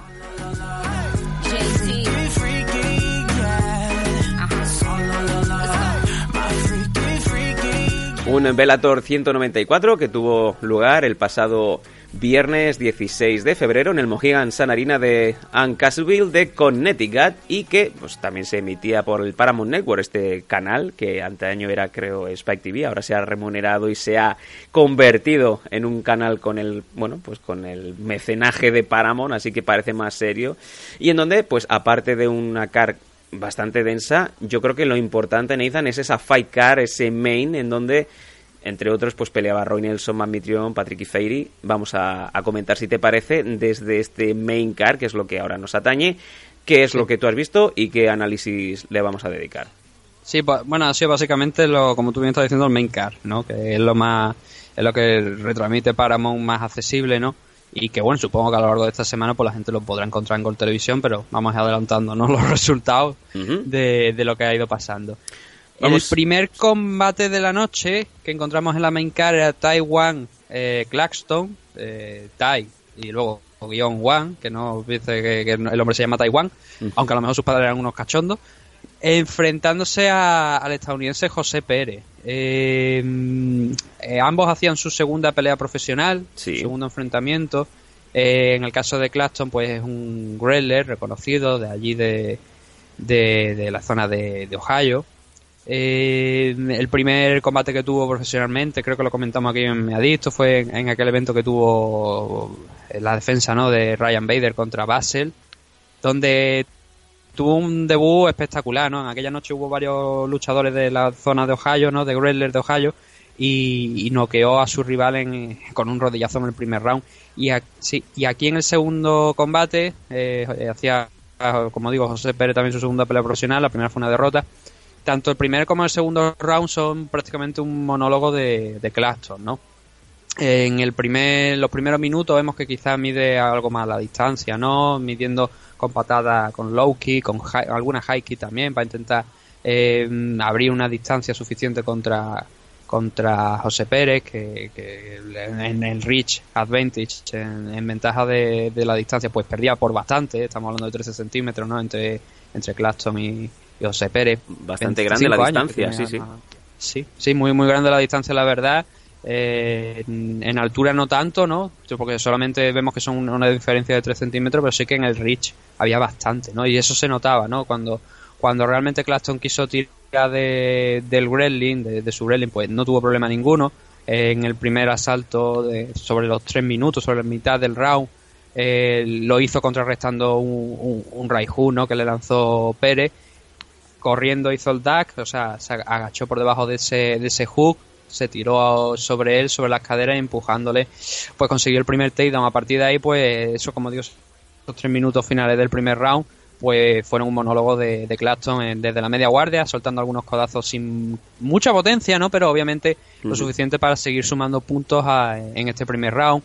Y en el segundo vimos algo similar, sobre todo en el tema de lo del takedown, ¿no? Volvió a esquivar uno de los golpes, volvió a lanzarse en el takedown y ahí ya sí que el gran and pound fue más, más efectivo, fue más duro y eso provocó pues la parada de- del árbitro eh, conforme iba pasando el round eh, a los cerca de los tres minutos y medio, ¿no? Aproximadamente más o menos de, de ese round. Así que una buena victoria para Claxton en su segunda pelea profesional y una nueva finalización que siempre viene bien. Así que otro de esos nombres, como digo, jóvenes de, de la compañía de Bellator que cada vez estamos viendo más y estamos viendo grandes competidores. Aquí lo tenemos en el caso de Claxton y, y vamos a seguir con, con la CAR, ¿no? con lo que tenemos también en, en próximos combates. Y el segundo combate que vamos a comentar en la Light Heavyweight, Vadim Nemkov ganando a Liam McGeary por eh, patadas leg kicks en el tercer asalto. Un Sí, hombre que quizá aquí no, es- no esperábamos, ¿no, Nathan? Ah, hombre, a ver, en principio no, porque tenemos que Liam McGarry ha sido campeón de la división Light Heavyweight y esperamos quizás algo más de, de resistencia, ¿no? Eh, sí que es verdad que sus rivales, eh, bueno, derrotó a Tito Ortiz, pero Tito Ortiz en pleno 2015 no es una maravilla, ¿no? Desde luego. Luego lo perdió contra Phil Davis y bueno, ya sabemos cómo, quién está ahora mismo de campeón, ¿no? Ryan Bader. El- sí que esperaba aquí un poquito más de, de Liam McGarry, que se enfrentó a Vadim Nemkov. El que no conozca a Vadim Nemkov, pues estamos hablando de un lo que se conoce como un Fedor Boy. Ajá. Un Fedor Boy, de estos que has competido también en Rising. Eh, estuvo compitiendo en el torneo Heavyweight, en el- bueno, en el Open Weight más bien. Y luego participó en algunos eventos más. Pero finalmente eh, llegó a Bellator en el 2017, este era su segundo enfrentamiento, ahora en 2018, y la verdad es que lo sacó muy bien de, de punto a, a McGarry. En ningún momento del combate realmente dio esa sensación de tener peligro ni de estar enchufado. Nenko tomó, co- cogió el centro y, trabajó con la trabajó desde la distancia lanzando algunos 1-2 sobre todo con el jab pero presionándolo ¿sabes? presionándolo y también mezclando los golpes algún uppercut también y sobre todo el, de- el gran detalle el, yo creo que es la clave de- del combate y así lo vemos en la finalización ¿no? son las Lesky las Lesky que estaba lanzando Nenkov que eh, en el, en el primer round quizás no lo notó tanto McGarry aunque a pesar, a pesar de que eran bastante duras. En el segundo round ya sí que lo vimos como acabó cojeando el asalto, ¿no? Acabó bastante cojeando el asalto y en el tercero pues fue una sangría. Era mm, Lesky tras Lesky hasta que en una de esas pues se alejó de, de Nenkov cojeando y ya eh, Miragliota, que era el árbitro, Dan Miragliota ya eh, consideró que había visto demasiado, ¿no? que no tenía más sentido, ahí hasta el propio eh, McGeary se tiró al suelo, ¿no? Obviamente con la pierna pues muy dañada, no sé si rota, la verdad es que no la, está ahora mismo no tengo no tengo la idea de, si está la pierna de, de, de McGeary rota o no, pero sí que muy muy muy dañada. Además vi, pudimos ver algo también de lo que es el suelo de Nenkov, muy poquillo, no vimos quizá demasiado, ¿no? Porque estaba más en el tema de, del Gran Pound, pero sí que por ejemplo en el primer round consiguió un double leg ya para finalizar el, el asalto.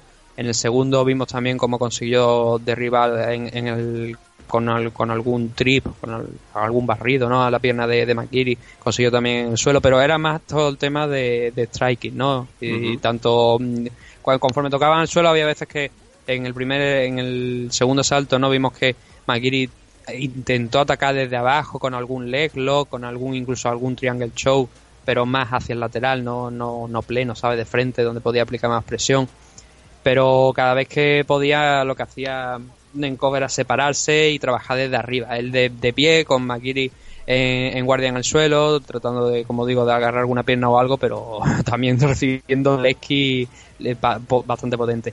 En resumen, el resumen de, de este enfrentamiento yo creo que se- eh, es ese, ¿no? Son las las Lesky de las Lowkey de, de Makiri y que digo perdón de Nenkov que sobre todo se que han demostrado con un Makiri que tuvo que abandonar la jaula ayudado asistido porque no podía apoyar la pierna y con la imagen del pie de, de Nenkov que parecía un pie de hobby no totalmente. Sí estaba súper hinchado la pierna izquierda de, de Nenkov creo que la pierna izquierda de Nenkov era la, la que estaba pateando sí. Y veíamos el pie que está súper hinchado con una bolsa de hielo porque eh, eso era una demostración de muchas veces decimos eh, el que pegan esos golpes no y tú la, la gente da como la sensación que el daño se lo lleva al otro pero tú también te llevas parte del daño. Y en ese pie de Nenkov de, de ese Fedor Boy pues lo, lo vimos no Me hace gracia Y- como dices Fedor Boy. Boy eso es un meme también lo del boys. Tiger, don't lose no sleep. Don't need opinions from a Nos vamos al siguiente combate, que este combate es el femenino, que sí que había en el main car, en la división Flyweight, las moscas, y Heather Hardy, ganando a Anna Julaton por decisión unánime. Eh, este combate, como siempre, despierta mucho interés, sobre todo eh, en la época, en los momentos de los Wakings, ¿no? Heather Hardy con ese bañador, por no decir, eh, vestidito de estos de, de Belcor. Sí, bueno, pero este enfrentamiento fue un insulto. Eh, y te voy a, voy a explicar a la gente por qué. Vamos allá. El- tenemos en cuenta que Heather Hardy tiene un récord de boxeadora de, vein- de 20-0. Tenemos en cuenta que Anna Julayton, o Julaton, o como se pronuncia su nombre, eh, tiene un 14-4-3 de récord, ¿vale? Entre las dos suman cerca de 40 peleas profesionales. ¿Por qué puñetas me convierte en este enfrentamiento en una batalla de grappling? No lo entiendo. Ahí queda. Tengo aquí, o sea, es el combate donde tengo casi más anotaciones, pero todas las anotaciones que tengo aquí hechas son de movimientos puramente de, de grappling.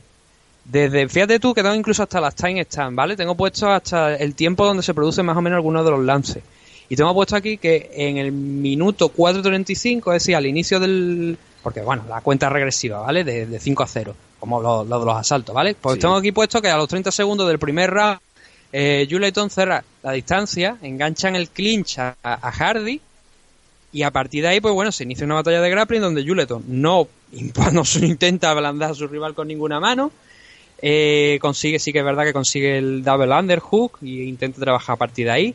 Pero de ahí a casi todo el, el- del asalto, bueno, realmente todo el asalto, el primer asalto, es puro grappling. Eh, lo más destacado aquí de este primer asalto es cuando, para empezar, no entiendo cómo el árbitro, la verdad, no entiendo aquí cómo el árbitro permite que durante tres minutos, que es donde tengo puesta la siguiente anotación aquí de, tiempo, durante tres minutos permita que la que, que Juladon tenga a su rival contra la jaula, pero sin hacer nada. Y, y Hardy haciendo muy poco, intentando cerrar algún guillotine choke eh, en standing de pie, pero muy, muy poquito. Sí que es verdad que iban de vez en cuando Hardy revertía un poquito la situación, se movían de, de un lado a otro de la jaula, pero siempre en el clinch, siempre con la misma posición y soltando muy, muy pocos golpes. Como te, como, como te digo, me sorprende mucho que, el árbi- que un árbitro no pare eso viendo que, oye, tres minutos y medio yo creo que son suficientes para parar y decir, oye, aquí no hay ofensiva ninguna, vamos a reiniciar en el centro de la pelea, ¿no? Teniendo en cuenta que además son dos boxeadoras, que me llama mucho la atención, como te digo, el enfrentamiento. Sí, sí. Cómo, se, cómo, cómo fue. Eh, lo más destacado de este primer round es que, bueno, en uno de estos movimientos donde se están desplazando de la jaula, ¿no? Se están, están alejándose un poquito de la jaula, Hardy tenía un, un guillotine, entonces consiguió empujar apoyándose con las caderas hacia un lateral a Juleton, cayó, cayeron al suelo eh, con, con, con Heather Hardy en, en, back- en control, en backside control, en la espalda, con control lateral desde la espalda. Sí. Intentó, desde esa misma posición, sin tener cerrado realmente un. Ni, ni siquiera haber intentado meter uno de los ganchos o algo, habiéndose subido para el back control que va. Desde esa posición intentó cerrar un rear naked choke, obviamente eso no tuvo efectividad ninguna. Y ahí fue donde acabó el round, ¿no? Y en el segundo, el tema de lo de. Aquí por lo menos ya Julayton, eh, la verdad es que no sé cómo se pronuncia, eh, consigue, eh, por lo menos al principio del, del round, derribar a Hardy. Y por lo menos ya habíamos variado, ya no estábamos en el clinch, ya íbamos al suelo. Pero tampoco duró mucho, duró ese casi un minuto, ¿no? Ese dominio, eh, consiguió eh, Hardy revertirlo y, y al final acabaron nuevamente en el suelo con Juleton otra vez en posición superior. Aquí ya estaba, ya por fin, veíamos como algún golpe, ¿no? Y dice, hostia, qué novedad, algún golpe, ¿no? Madre mía. Pero siempre desde el suelo, ¿no? Y, y- y era con, con Hardy con la espalda pegada en, en el suelo a la jaula, con Juleton siguiendo, metiendo ahí la cabeza para intentar alejarla de la jaula, pero ahí ya vimos algún golpe. Pero, como te digo, muy, muy poquito. Lo más destacable también de este segundo round es que durante un segundo, un par de segundos, Hardy, lo que había hecho en el primer round, lo consigue nuevamente, pero consigue, esta vez sí consigue meter los ganchos por dentro. Lo que pasa que, claro, se nota, se nota cuál es el pedigrí, ¿no? El pedigrí es de una boxeadora, no de una grappler. Y Juleton corriendo consigue revertirlo, ¿no? Y en el tercer round vemos un poquito más de golpe, vemos la misma, sí que vemos otra vez nuevamente la misma estrategia de los primeros asaltos. Yo no sé si ahora mismo los oyentes los he perdido ya, pero es para que vean lo aburrido que fue el combate, ¿no? Y si me fijáis, habréis escuchado que no he dicho que, o sea, muy poquito golpe, muy poquito golpe. En el segundo round quizá donde más. Eh, y aquí es donde viene lo cruel, ¿sabes? Lo de donde yo tengo incluso aquí escrito, por Crueldad. favor, eh, o sea, dear God, this was eh, bad, o sea, esto fue muy malo, esto fue muy pésimo. Madre mía. Juleton sigue con la misma estrategia de meter en el clip, meter la cabeza y a ver si puede derribar a Hardy, ¿vale? Esta vez ya el árbitro, gracias a Dios, Ya no es un poco más, sí, es más inteligente, ¿no? Ya ve que obviamente pues, por dónde va esto y dice, hostia, esto hasta que el público va a tirar sillas dentro de poco, ¿no? Madre mía. Y, y la, y la separa a los pocos, ¿no? A quizás mm, 30, 40 segundos, ¿no? De estar en esa posición ya la, la separa. Pero aquí lo que me llama la atención es que Hardy estaba conectando algunos golpes desde el exterior, ¿vale? Eh, Juleton estaba muy claro qué es lo que quería. Quería derribarla, trabajar desde la jaula, pero sin embargo Hardy, como te digo, estaba impactando los pocos golpes que hacía, lo estaba impactando desde el exterior. Vale, si tú estás consiguiendo eh, conectar desde el exterior, ¿a qué puñetas viene a cerrar la distancia, buscar el clinch tú misma y tratar de derribarla si estás trabajando bien desde la distancia? No lo entiendo. O sea, fue una estrategia muy extraña. Y luego creo que Hardy había dicho que es que estaba preocupada de sus takedowns. Pero hija mía, si ya en el tercer asalto estaba prácticamente totalmente, bueno, no totalmente, pero sí bastante cansada Juleton, y tú estás conectando bien desde arriba, no busques cerrar la distancia en un clinch. Que dirán, sí, Bueno. es que estaba intentando a lo mejor algo de, de Dirty Boxing o algo. Yo te Pero- diría que Heather Hardy ah, tiene tres combates profesionales. eh, venía de una derrota. A lo mejor venía, como bien, bien has comentado tú, a lo Amarrategui y Ana Julaton. Pues es que tiene seis combates y los últimos tres o cuatro son derrotas. Es que tampoco, bueno, es que tampoco sé muy bien por qué esto ha sucedido, ¿no? ¿Por qué han metido este combate en un main, en Bellator? Claro, no, hombre, por lo que te digo, porque son dos luchadoras que yo no sé mucho de boxeo femenino, pero sí que es verdad que pintan. Hombre, a mí me dicen que Heather Hardy tiene un 20-0 de récord. Sí, sí, es la Holly Holm de boxeo, la Holly claro. Holm de Bellator, tal cual. O sea, me, te la han me pintado así. plantean eso y igual a, igual a Heather Hardy la he visto en algún combate anteriormente, pero ya te digo, a la fecha de, de- al momento de ver este combate no lo recuerdo. Pero eh, claro, eh, a mí me presentan esto, me quitan lo de, me quitan esos rótulos, ¿no? Que pusieron muy bien en- durante durante el combate en la presentación, que ambos ambos ambas son luchadoras de boxeo y que Heather Hardy concretamente tiene un 20-0 de récord. Y me pienso que son grapplers las dos, o sea, Ya, ya, sin ya, ningún problema. Sí, sí, sí, sí. En Y fue un combate, ya te digo, malo, muy malo.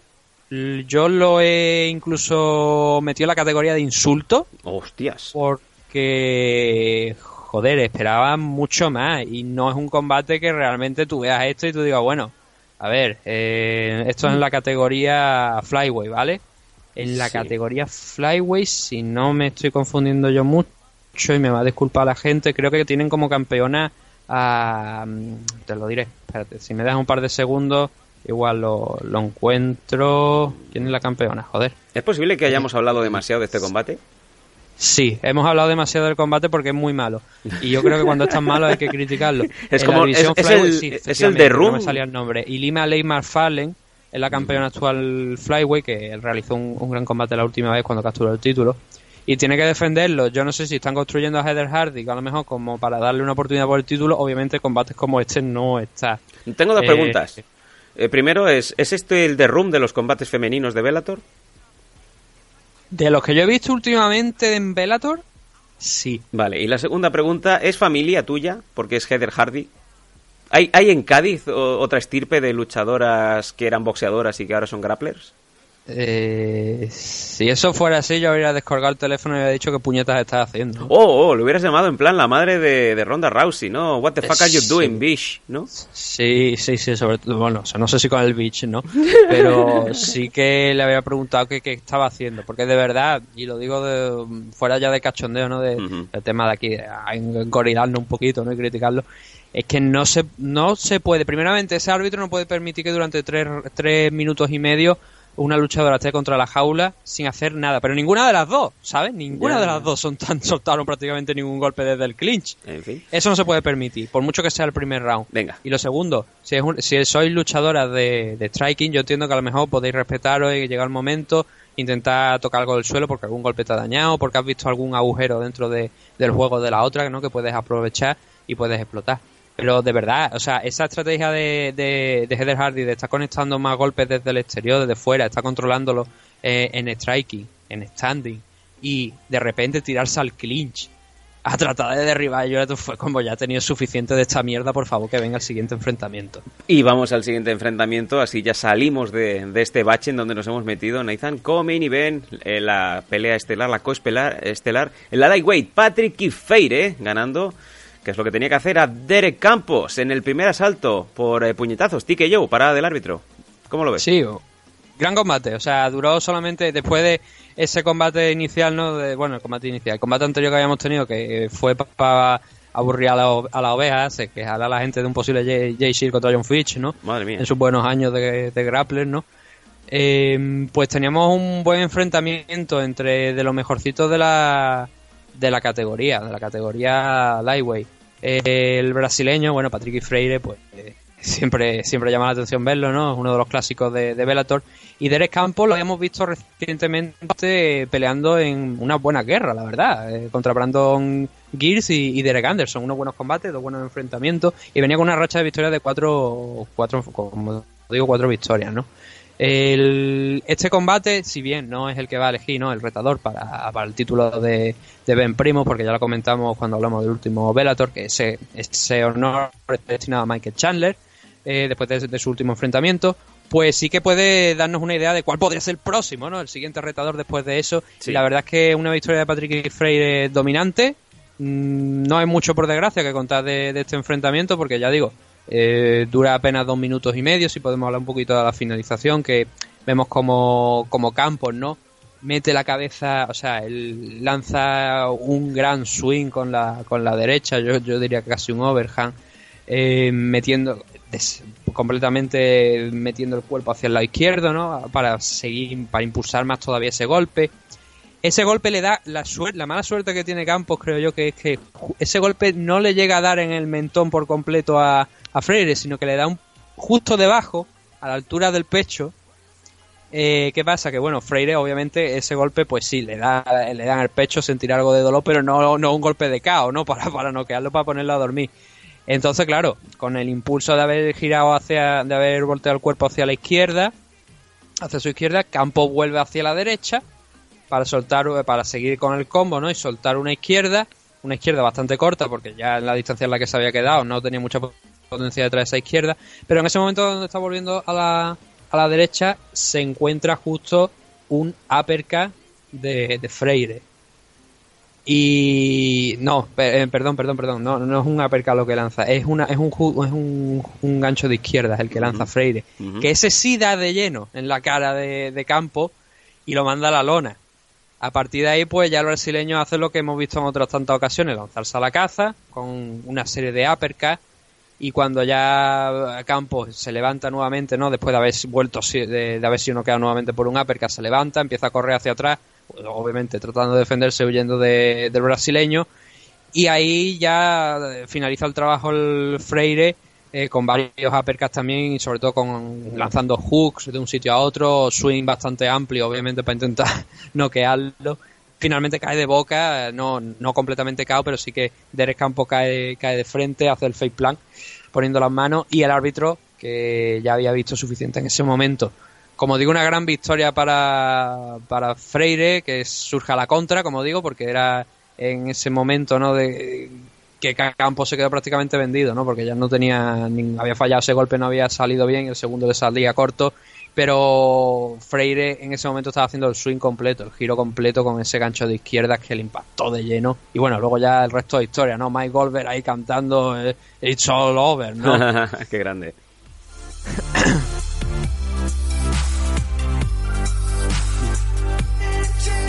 Y bueno, le volvemos otra vez a poner eh, en primera línea ese torneo heavyweight de Bellator y es que ayer ya supimos la siguiente pieza del puzzle y tiene el nombre de Matt Mitrion, el cual ganó por decisión eh, unánime a Roy Nelson 28-28, 29-28, 29-28.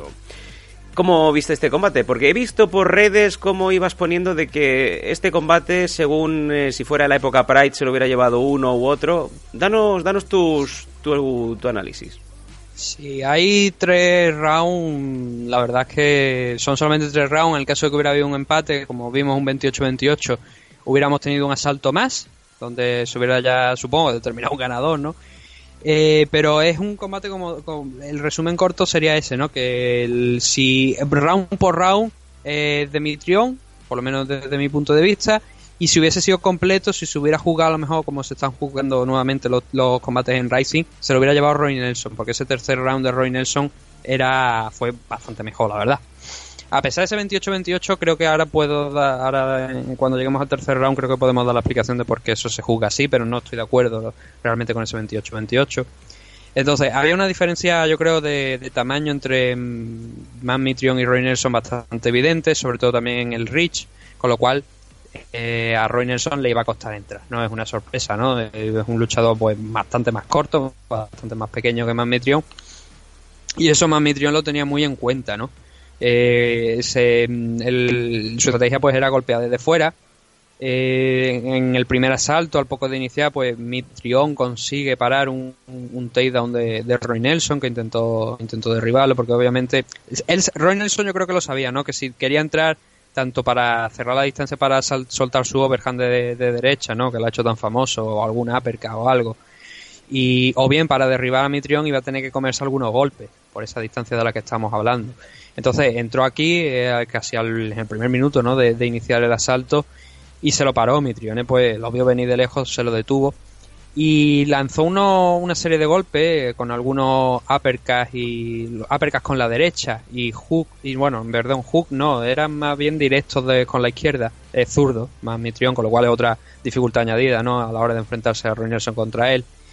Y lo que pasa que, o sea, aquello fue un vendaval, ¿vale? Durante unos cuantos segundos, quizás pongamos 10, 15, 10 segundos, quizás a lo mejor 10, 15 segundos. Iba lanzando los mismos golpes, iba lanzando esos uppercuts de derecha, eh, cortos, por debajo de, intentando meterlos por debajo de la, de la guardia de, de Roy Nelson, y luego ese, esa, ese directo de izquierda, ¿no? Que mm, Nelson, por suerte, lo defendió bastante bien, pero lo defendió puramente con la guardia, ¿no? Como con poniendo las manos sobre la cabecita, sobre la carita y moviendo como buenamente podía. La verdad es que lo frenó bastante bien. Eh, luego, a, mitad del round, consiguió Roy el, derribarlo, pero tras haberse comido bastante uppercut de derecha, que la verdad es que lo hizo valer bastante bien en Mitrión, un uppercut corto, que en alguna ocasión era más largo, ¿no? Lo lanzaba con más, más recorrido, pero muchas veces era más corto, ¿no? Para seguir sumando, y la verdad es que le, le fue bastante efectivo a lo largo de todo el asalto. Roy Nelson aquí lo consigue derribar, eh, cuando faltan apenas creo son dos minutos y medio no estamos a mitad del round lo consigue lo consigue derribar eh, consigue pasar a media guardia luego pasa a side control pero el fallo aquí quizás de de Roy Nelson fue que en este proceso él había ya eh, recibido tantos golpes en, en standing. Eh, esto, esto es para que lo tenga la gente en cuenta a la hora de justificar la decisión si han visto el combate si no pues para que lo tengan para que piensen sobre ello. Eh, el, el trabajo de Roy Nelson en el suelo se basó más en pasar la de posiciones, en, en ir avanzando en posiciones, que en preocuparse de hacer daño para intentar a lo mejor equilibrar un poco la balanza de ese primer, de, de todo ese daño que había absor- absorbido en el primer asalto. A pesar de, como te digo, que fueron, me parece, no sé si cerca de dos minutos y medio, dos minutos de dominio de, de Roy Nelson en el suelo, no fue un dominio respaldado por una agresividad, por algunos golpes o por algún intento de sumisión, más bien para, por controlar la posición. El de hecho, yo creo que el, el mejor golpe que vimos de Roy Nelson en el suelo fue ya cuando faltaban apenas 10 segundos, que abrió un poco de distancia eh, Mitrión y Roy Nelson optó por levantarse y lanzó un, un- desde, desde pie a- de, de arriba abajo lanzó un- una buena mano derecha que creo que no llegó a dar por completo a, a Mitrión pero sí que impactó algo pero eso fue lo que realmente pasó en el primer round no sacó mucho provecho de ese takedown a pesar de haber tenido en el suelo a Mitrión pues como te digo por cerca de dos minutos y eso eh, lo consideró Charles Sonnen también así, porque ahora con Jimmy Smith en UFC, Charles Sonnen un poco también el que lleva el tema de, de esto, de dar las puntuaciones, ¿no? de lo que le ha parecido. Y le dio el asalto a Mamitrión. Yo también se lo di a Mamitrión porque creo que, como te digo, el volumen de golpes que lanzó arriba y la efectividad fueron mayor de lo que hizo eh, Ronison en el suelo, que se centró, como te digo, más en, en grappling, ¿no? Intentar pasar de, de posiciones más que en intentar hacer un daño, ¿no? Sí. En el segundo, sí, no sé si quieres decir algo. No, no, no, sigue, sigue, por favor. En, en el segundo round tenemos la misma estrategia del primer asalto. Mitrión está intentando también la- ahora ya mezclando alguna mm, low kick más para intentar fijar un poco más a Roy Nelson y Roy, Roy Nelson sigue, sigue centrado ¿no? en, impactarle con ese overhand. Siguen los golpes de Mitrión desde la distancia, esos, esos jabs, jabs, eh, con la derecha, esos uppercuts también, alguna, algún directo con la izquierda. Y cuando quedan aproximadamente un minuto, un minuto y medio más o menos, Roy consigue derribarlo, consigue entrar eh, con muy poquita ofensiva, como digo, de pie de, por parte de Roy, porque o bien no llegaba, no llegaba con la distancia, o bien cuando lanzaba esos golpes, eh, Mitrión ya no estaba ahí, por el, porque ya se había apartado, porque le costaba bastante entrar a, Roy. Y como digo, en ese minuto y medio eh, consigue entrar en la distancia de, de Mitrión. Mitrión ya tiene mucho más espacio para salir de ahí, con lo cual se queda frente a la jaula. Entonces ataca a la cintura Roy Nelson, ataca el doble, el double leg, consigue levantarlo, consigue levantar de suelo a Mitrión y lanza un slam impactando en, en media guardia. Aquí sí vemos que ya Roy Nelson sí que lanza alguna derecha desde. porque es una media guardia, pero es una media guardia, a ver cómo te digo, lateral, o sea, mm, eh, claro, bueno, las media guardias son así, pero em, estaban tan pegados a jaula que Mitrión estaba, no estaba plano en el suelo, estaba como de lateral, ¿sabes? Sí, nos hacemos la imagen, es- sí. Sí, entonces eso quedaba quedaba bien para, para que Roy Nelson pudiera lanzar algunas derechas con algo de recorrido, ¿sabes? Incorporado, pudiera lanzar algunas derechas, que fue lo que hizo. Pero nuevamente no es suficiente quizás el trabajo ese que realiza en esa parte final del segundo round para darle el asalto, porque volvemos a lo mismo del, del, del asalto anterior.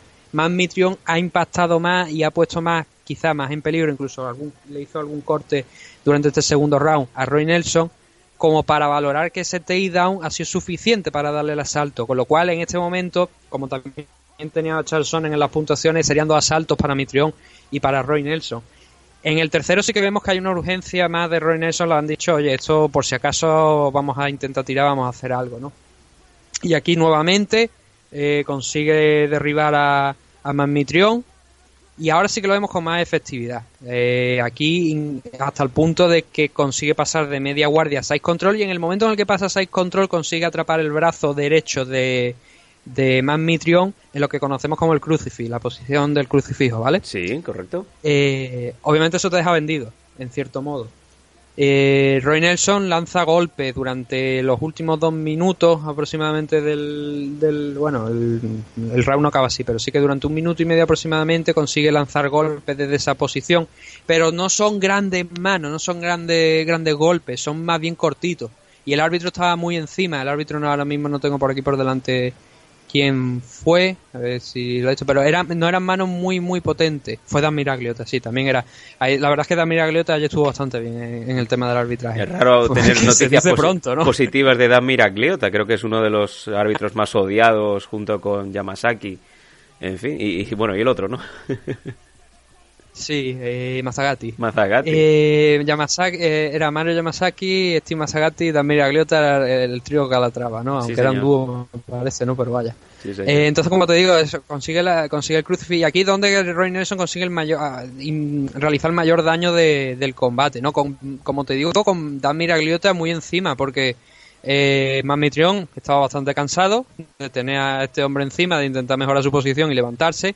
Y tenía una mano atrapada, con lo cual estaba, estaba absorbiendo bastante golpe, pero no había mucho recorrido ni mucha potencia, no daba la sensación de que quizás con mayor volumen si a lo mejor hubiese podido acabar la pelea, pero que Manmitrión en ningún momento estaba ah, ni perdido, ni daba la sensación de estar a punto de quedar eh, caos, ni nada. Nelson también en este proceso intentó una americana, atacando el brazo izquierdo, no, de, sí, izquierdo de, de Manmitrión, que no consiguió concretar, y bueno, luego se levantaron porque consiguió explotar, aprovechando esta, este intento de americana, ¿no? Vio un hueco Manmitrión para poder levantarse. Nuevamente Roy Nelson lo, volvió a derribar ya cuando quedaban apenas segundos, y fue así como acabó el asalto. Claro, este asalto, obviamente sin ninguna duda, tenemos que dárselo a Roy Nelson por el, por el daño que había hecho en el suelo y porque aquí había sido bastante más y había hecho valer ese takedown, había conseguido sacar algo de ese takedown, ¿no? Cosa Sí. que no habíamos visto en los dos rounds anteriores, con lo cual la puntuación que yo le daba aquí era el 29-28. Ujú. Hay algunos, hay algunas personas que han considerado que quizás el daño, eh, lo que había conseguido Roy Nelson en este round era para un 18. Eh, creo que es exagerado. Creo que un 18 no hay tanto dominio de Roy Nelson en este asalto como para darle un 18. Sí. Con lo cual ese 28-28 que hemos visto de uno de los jueces queda- yo pienso que queda justificado por ese daño no extra de que hace aquí en, en el tercer round Roy Nelson, pero creo que no es suficiente para darle ese 18, con lo cual el 29-28 a favor de Mitrión sería lo más justo, eh, según el tema de, de round por round y un 10 y, y- y un sistema de, pues bueno, 10, 10, 19, 18, ¿no? Sí. El- lo que he dicho al principio, si esto fuera Rising no tengo ninguna duda que Roy Nelson habría salido ganador del enfrentamiento. Como es round por round, la victoria es para Mitrión y todo lo que consigue hacer en este tercer asalto Roy Nelson, igual con que hubiera hecho, ya no, ya no digo lo que hizo aquí, sino un poquito de lo que hizo aquí en los dos asaltos anteriores, igual el resultado habría sido muy distinto. Con lo cual la sensación de que teníamos de anoche, bueno, de anoche del, del viernes, es que más Mitrión mm, ganó ese combate, pero no lo ganó realmente. Podría ser la lectura que podemos sacar aquí. No sé qué, qué, qué pensarán los oyentes de Meme Adicto. Si nos quieren dejar la opinión aquí abajo en comentarios, pues lo- las tendremos en cuenta. Por lo menos yo la voy a leer sin ningún problema. Sí, Pero sí. eso, yo tengo esa sensación de que no, no ganó realmente Mitrión. Que, que claro, ganó por puntos, pero gracias, ¿no? Con un poquito más de fuerza de Ronnie Nelson, el resultado habría sido bastante distinto, la verdad. Pues ya con esto tenemos el M, con- perdón, el, el Velator 194 finiquitado y ya tenemos dos primeros nombres en los brackets de las semifinales. Ya lo sabéis, por la parte de la izquierda, Chael Sonnen está esperando rival, puede ser Fedor, puede ser Frank Mir y ahora el citado Matt Mitrion ha pasado ronda esperando o a King Mo o a Ryan Bader. Veremos, eh, según nos ha comentado en el MM Adictos 200 don eh, Duncan Bishop, Charlson es el tapado, así que, oye, si os sobran unos euritos, seguro que os vais a llevar un buen pellizco, porque desde luego, de, de los cuatro que aparezcan, yo creo que Child, y en caso de que sea King Mo, yo creo que serían los dos underrated, ¿no? Los underdogs que, que estarían desde luego en semifinales. Veremos, Sí. Sí, no, bueno, a ver, ya digo, si la gente va a apostar lo que diga Duncan, que sepa que aquí no nos vaya a buscar cuenta, ¿no? Que luego vayan a buscar en su perfil a Duncan. No, pero hablando en serio, hombre, ya lo he comentado en la primera parte, que la verdad es que me pareció muy, muy, muy, unas apuestas bastante arriesgadas, ¿no? Por parte de Duncan, de considerar que incluso no solamente Charles Sonnen, también nos ha dicho Frank Mir, ¿no? Sí, señor. Eh, y es que el siguiente enfrentamiento de este torneo se va a dar el 28 de abril, el de Fedor Emelianenko contra Frank Mir. Posiblemente el, el que más expectativa está creando. Sí, hombre, un poco también porque Frank Mir, este va a ser su primer enfrentamiento en Bellator y porque Fedor, pues, siempre Fedor, ¿no? Siempre Sí, está ese run run de verlo aquí pelear. Eh, pero, oye, eh, ya te digo, apuesta bastante arriesgada por parte de Duncan y sí que estamos viendo que, bueno, a, priori, ¿no? Los favoritos que, que, que pensábamos para estos primeros combates, pues han pasado de ronda, han pasado semifinales y que, bueno, ahora habrá que seguir viendo pendiente, como digo, ahora hay un parón de dos meses aproximadamente hasta ese, o sea, no hay un parón de Bellator, porque Bellator sigue haciendo eventos. El 2 de marzo mismamente tiene una defensa del cinturón Bantamweight de Darion Caldwell, pero sí que el torneo se para ahora hasta el 28 de abril. 28 de abril, 12 de mayo son las siguientes fechas de, y las fechas finales de la primera ronda de, del torneo Heavyweight de Bellator. Pues con esto queda cerrado, como bien digo, la carpeta de Velator en el- este análisis que nos ha hecho esta semana el bueno de Nathan. Ya sabéis, Dani, eh, lo tenemos liadito con algunas cositas, así que esta semana tampoco lo hemos podido tener como, como analista. Venga, que nos vamos ya en el barco de los elfos, que llevamos pues prácticamente dos horas y media de programa o más, así que mm, los que gocéis esto lo vais a llevar, vamos, de calle y los que estéis desesperados, pues a lo mejor ya estamos a jueves y aún estáis deglutiendo, ¿no? El MM Adictor. Venga, nos vamos en el barco de los elfos, para decir así con la manita,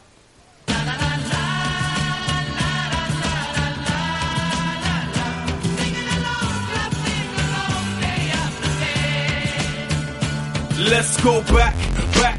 Suena el Shape Shift, que es la sintonía de los últimos eh, segundos, minutos finales del programa. Yo creo que ha quedado todo dicho. Volvemos a decirlo de siempre. Muchísimas gracias a todos por el apoyo, por habernos ayudado a cumplir 200 ediciones de MM Adictos. Un proyecto que nació en 2010 con mucha ilusión, con muchas ganas de, de ocupar un nicho que no, no había nadie en ese momento. Eh, Como bien nos ha dicho eh, Wasabi fuera de micro, antes todo esto era campo.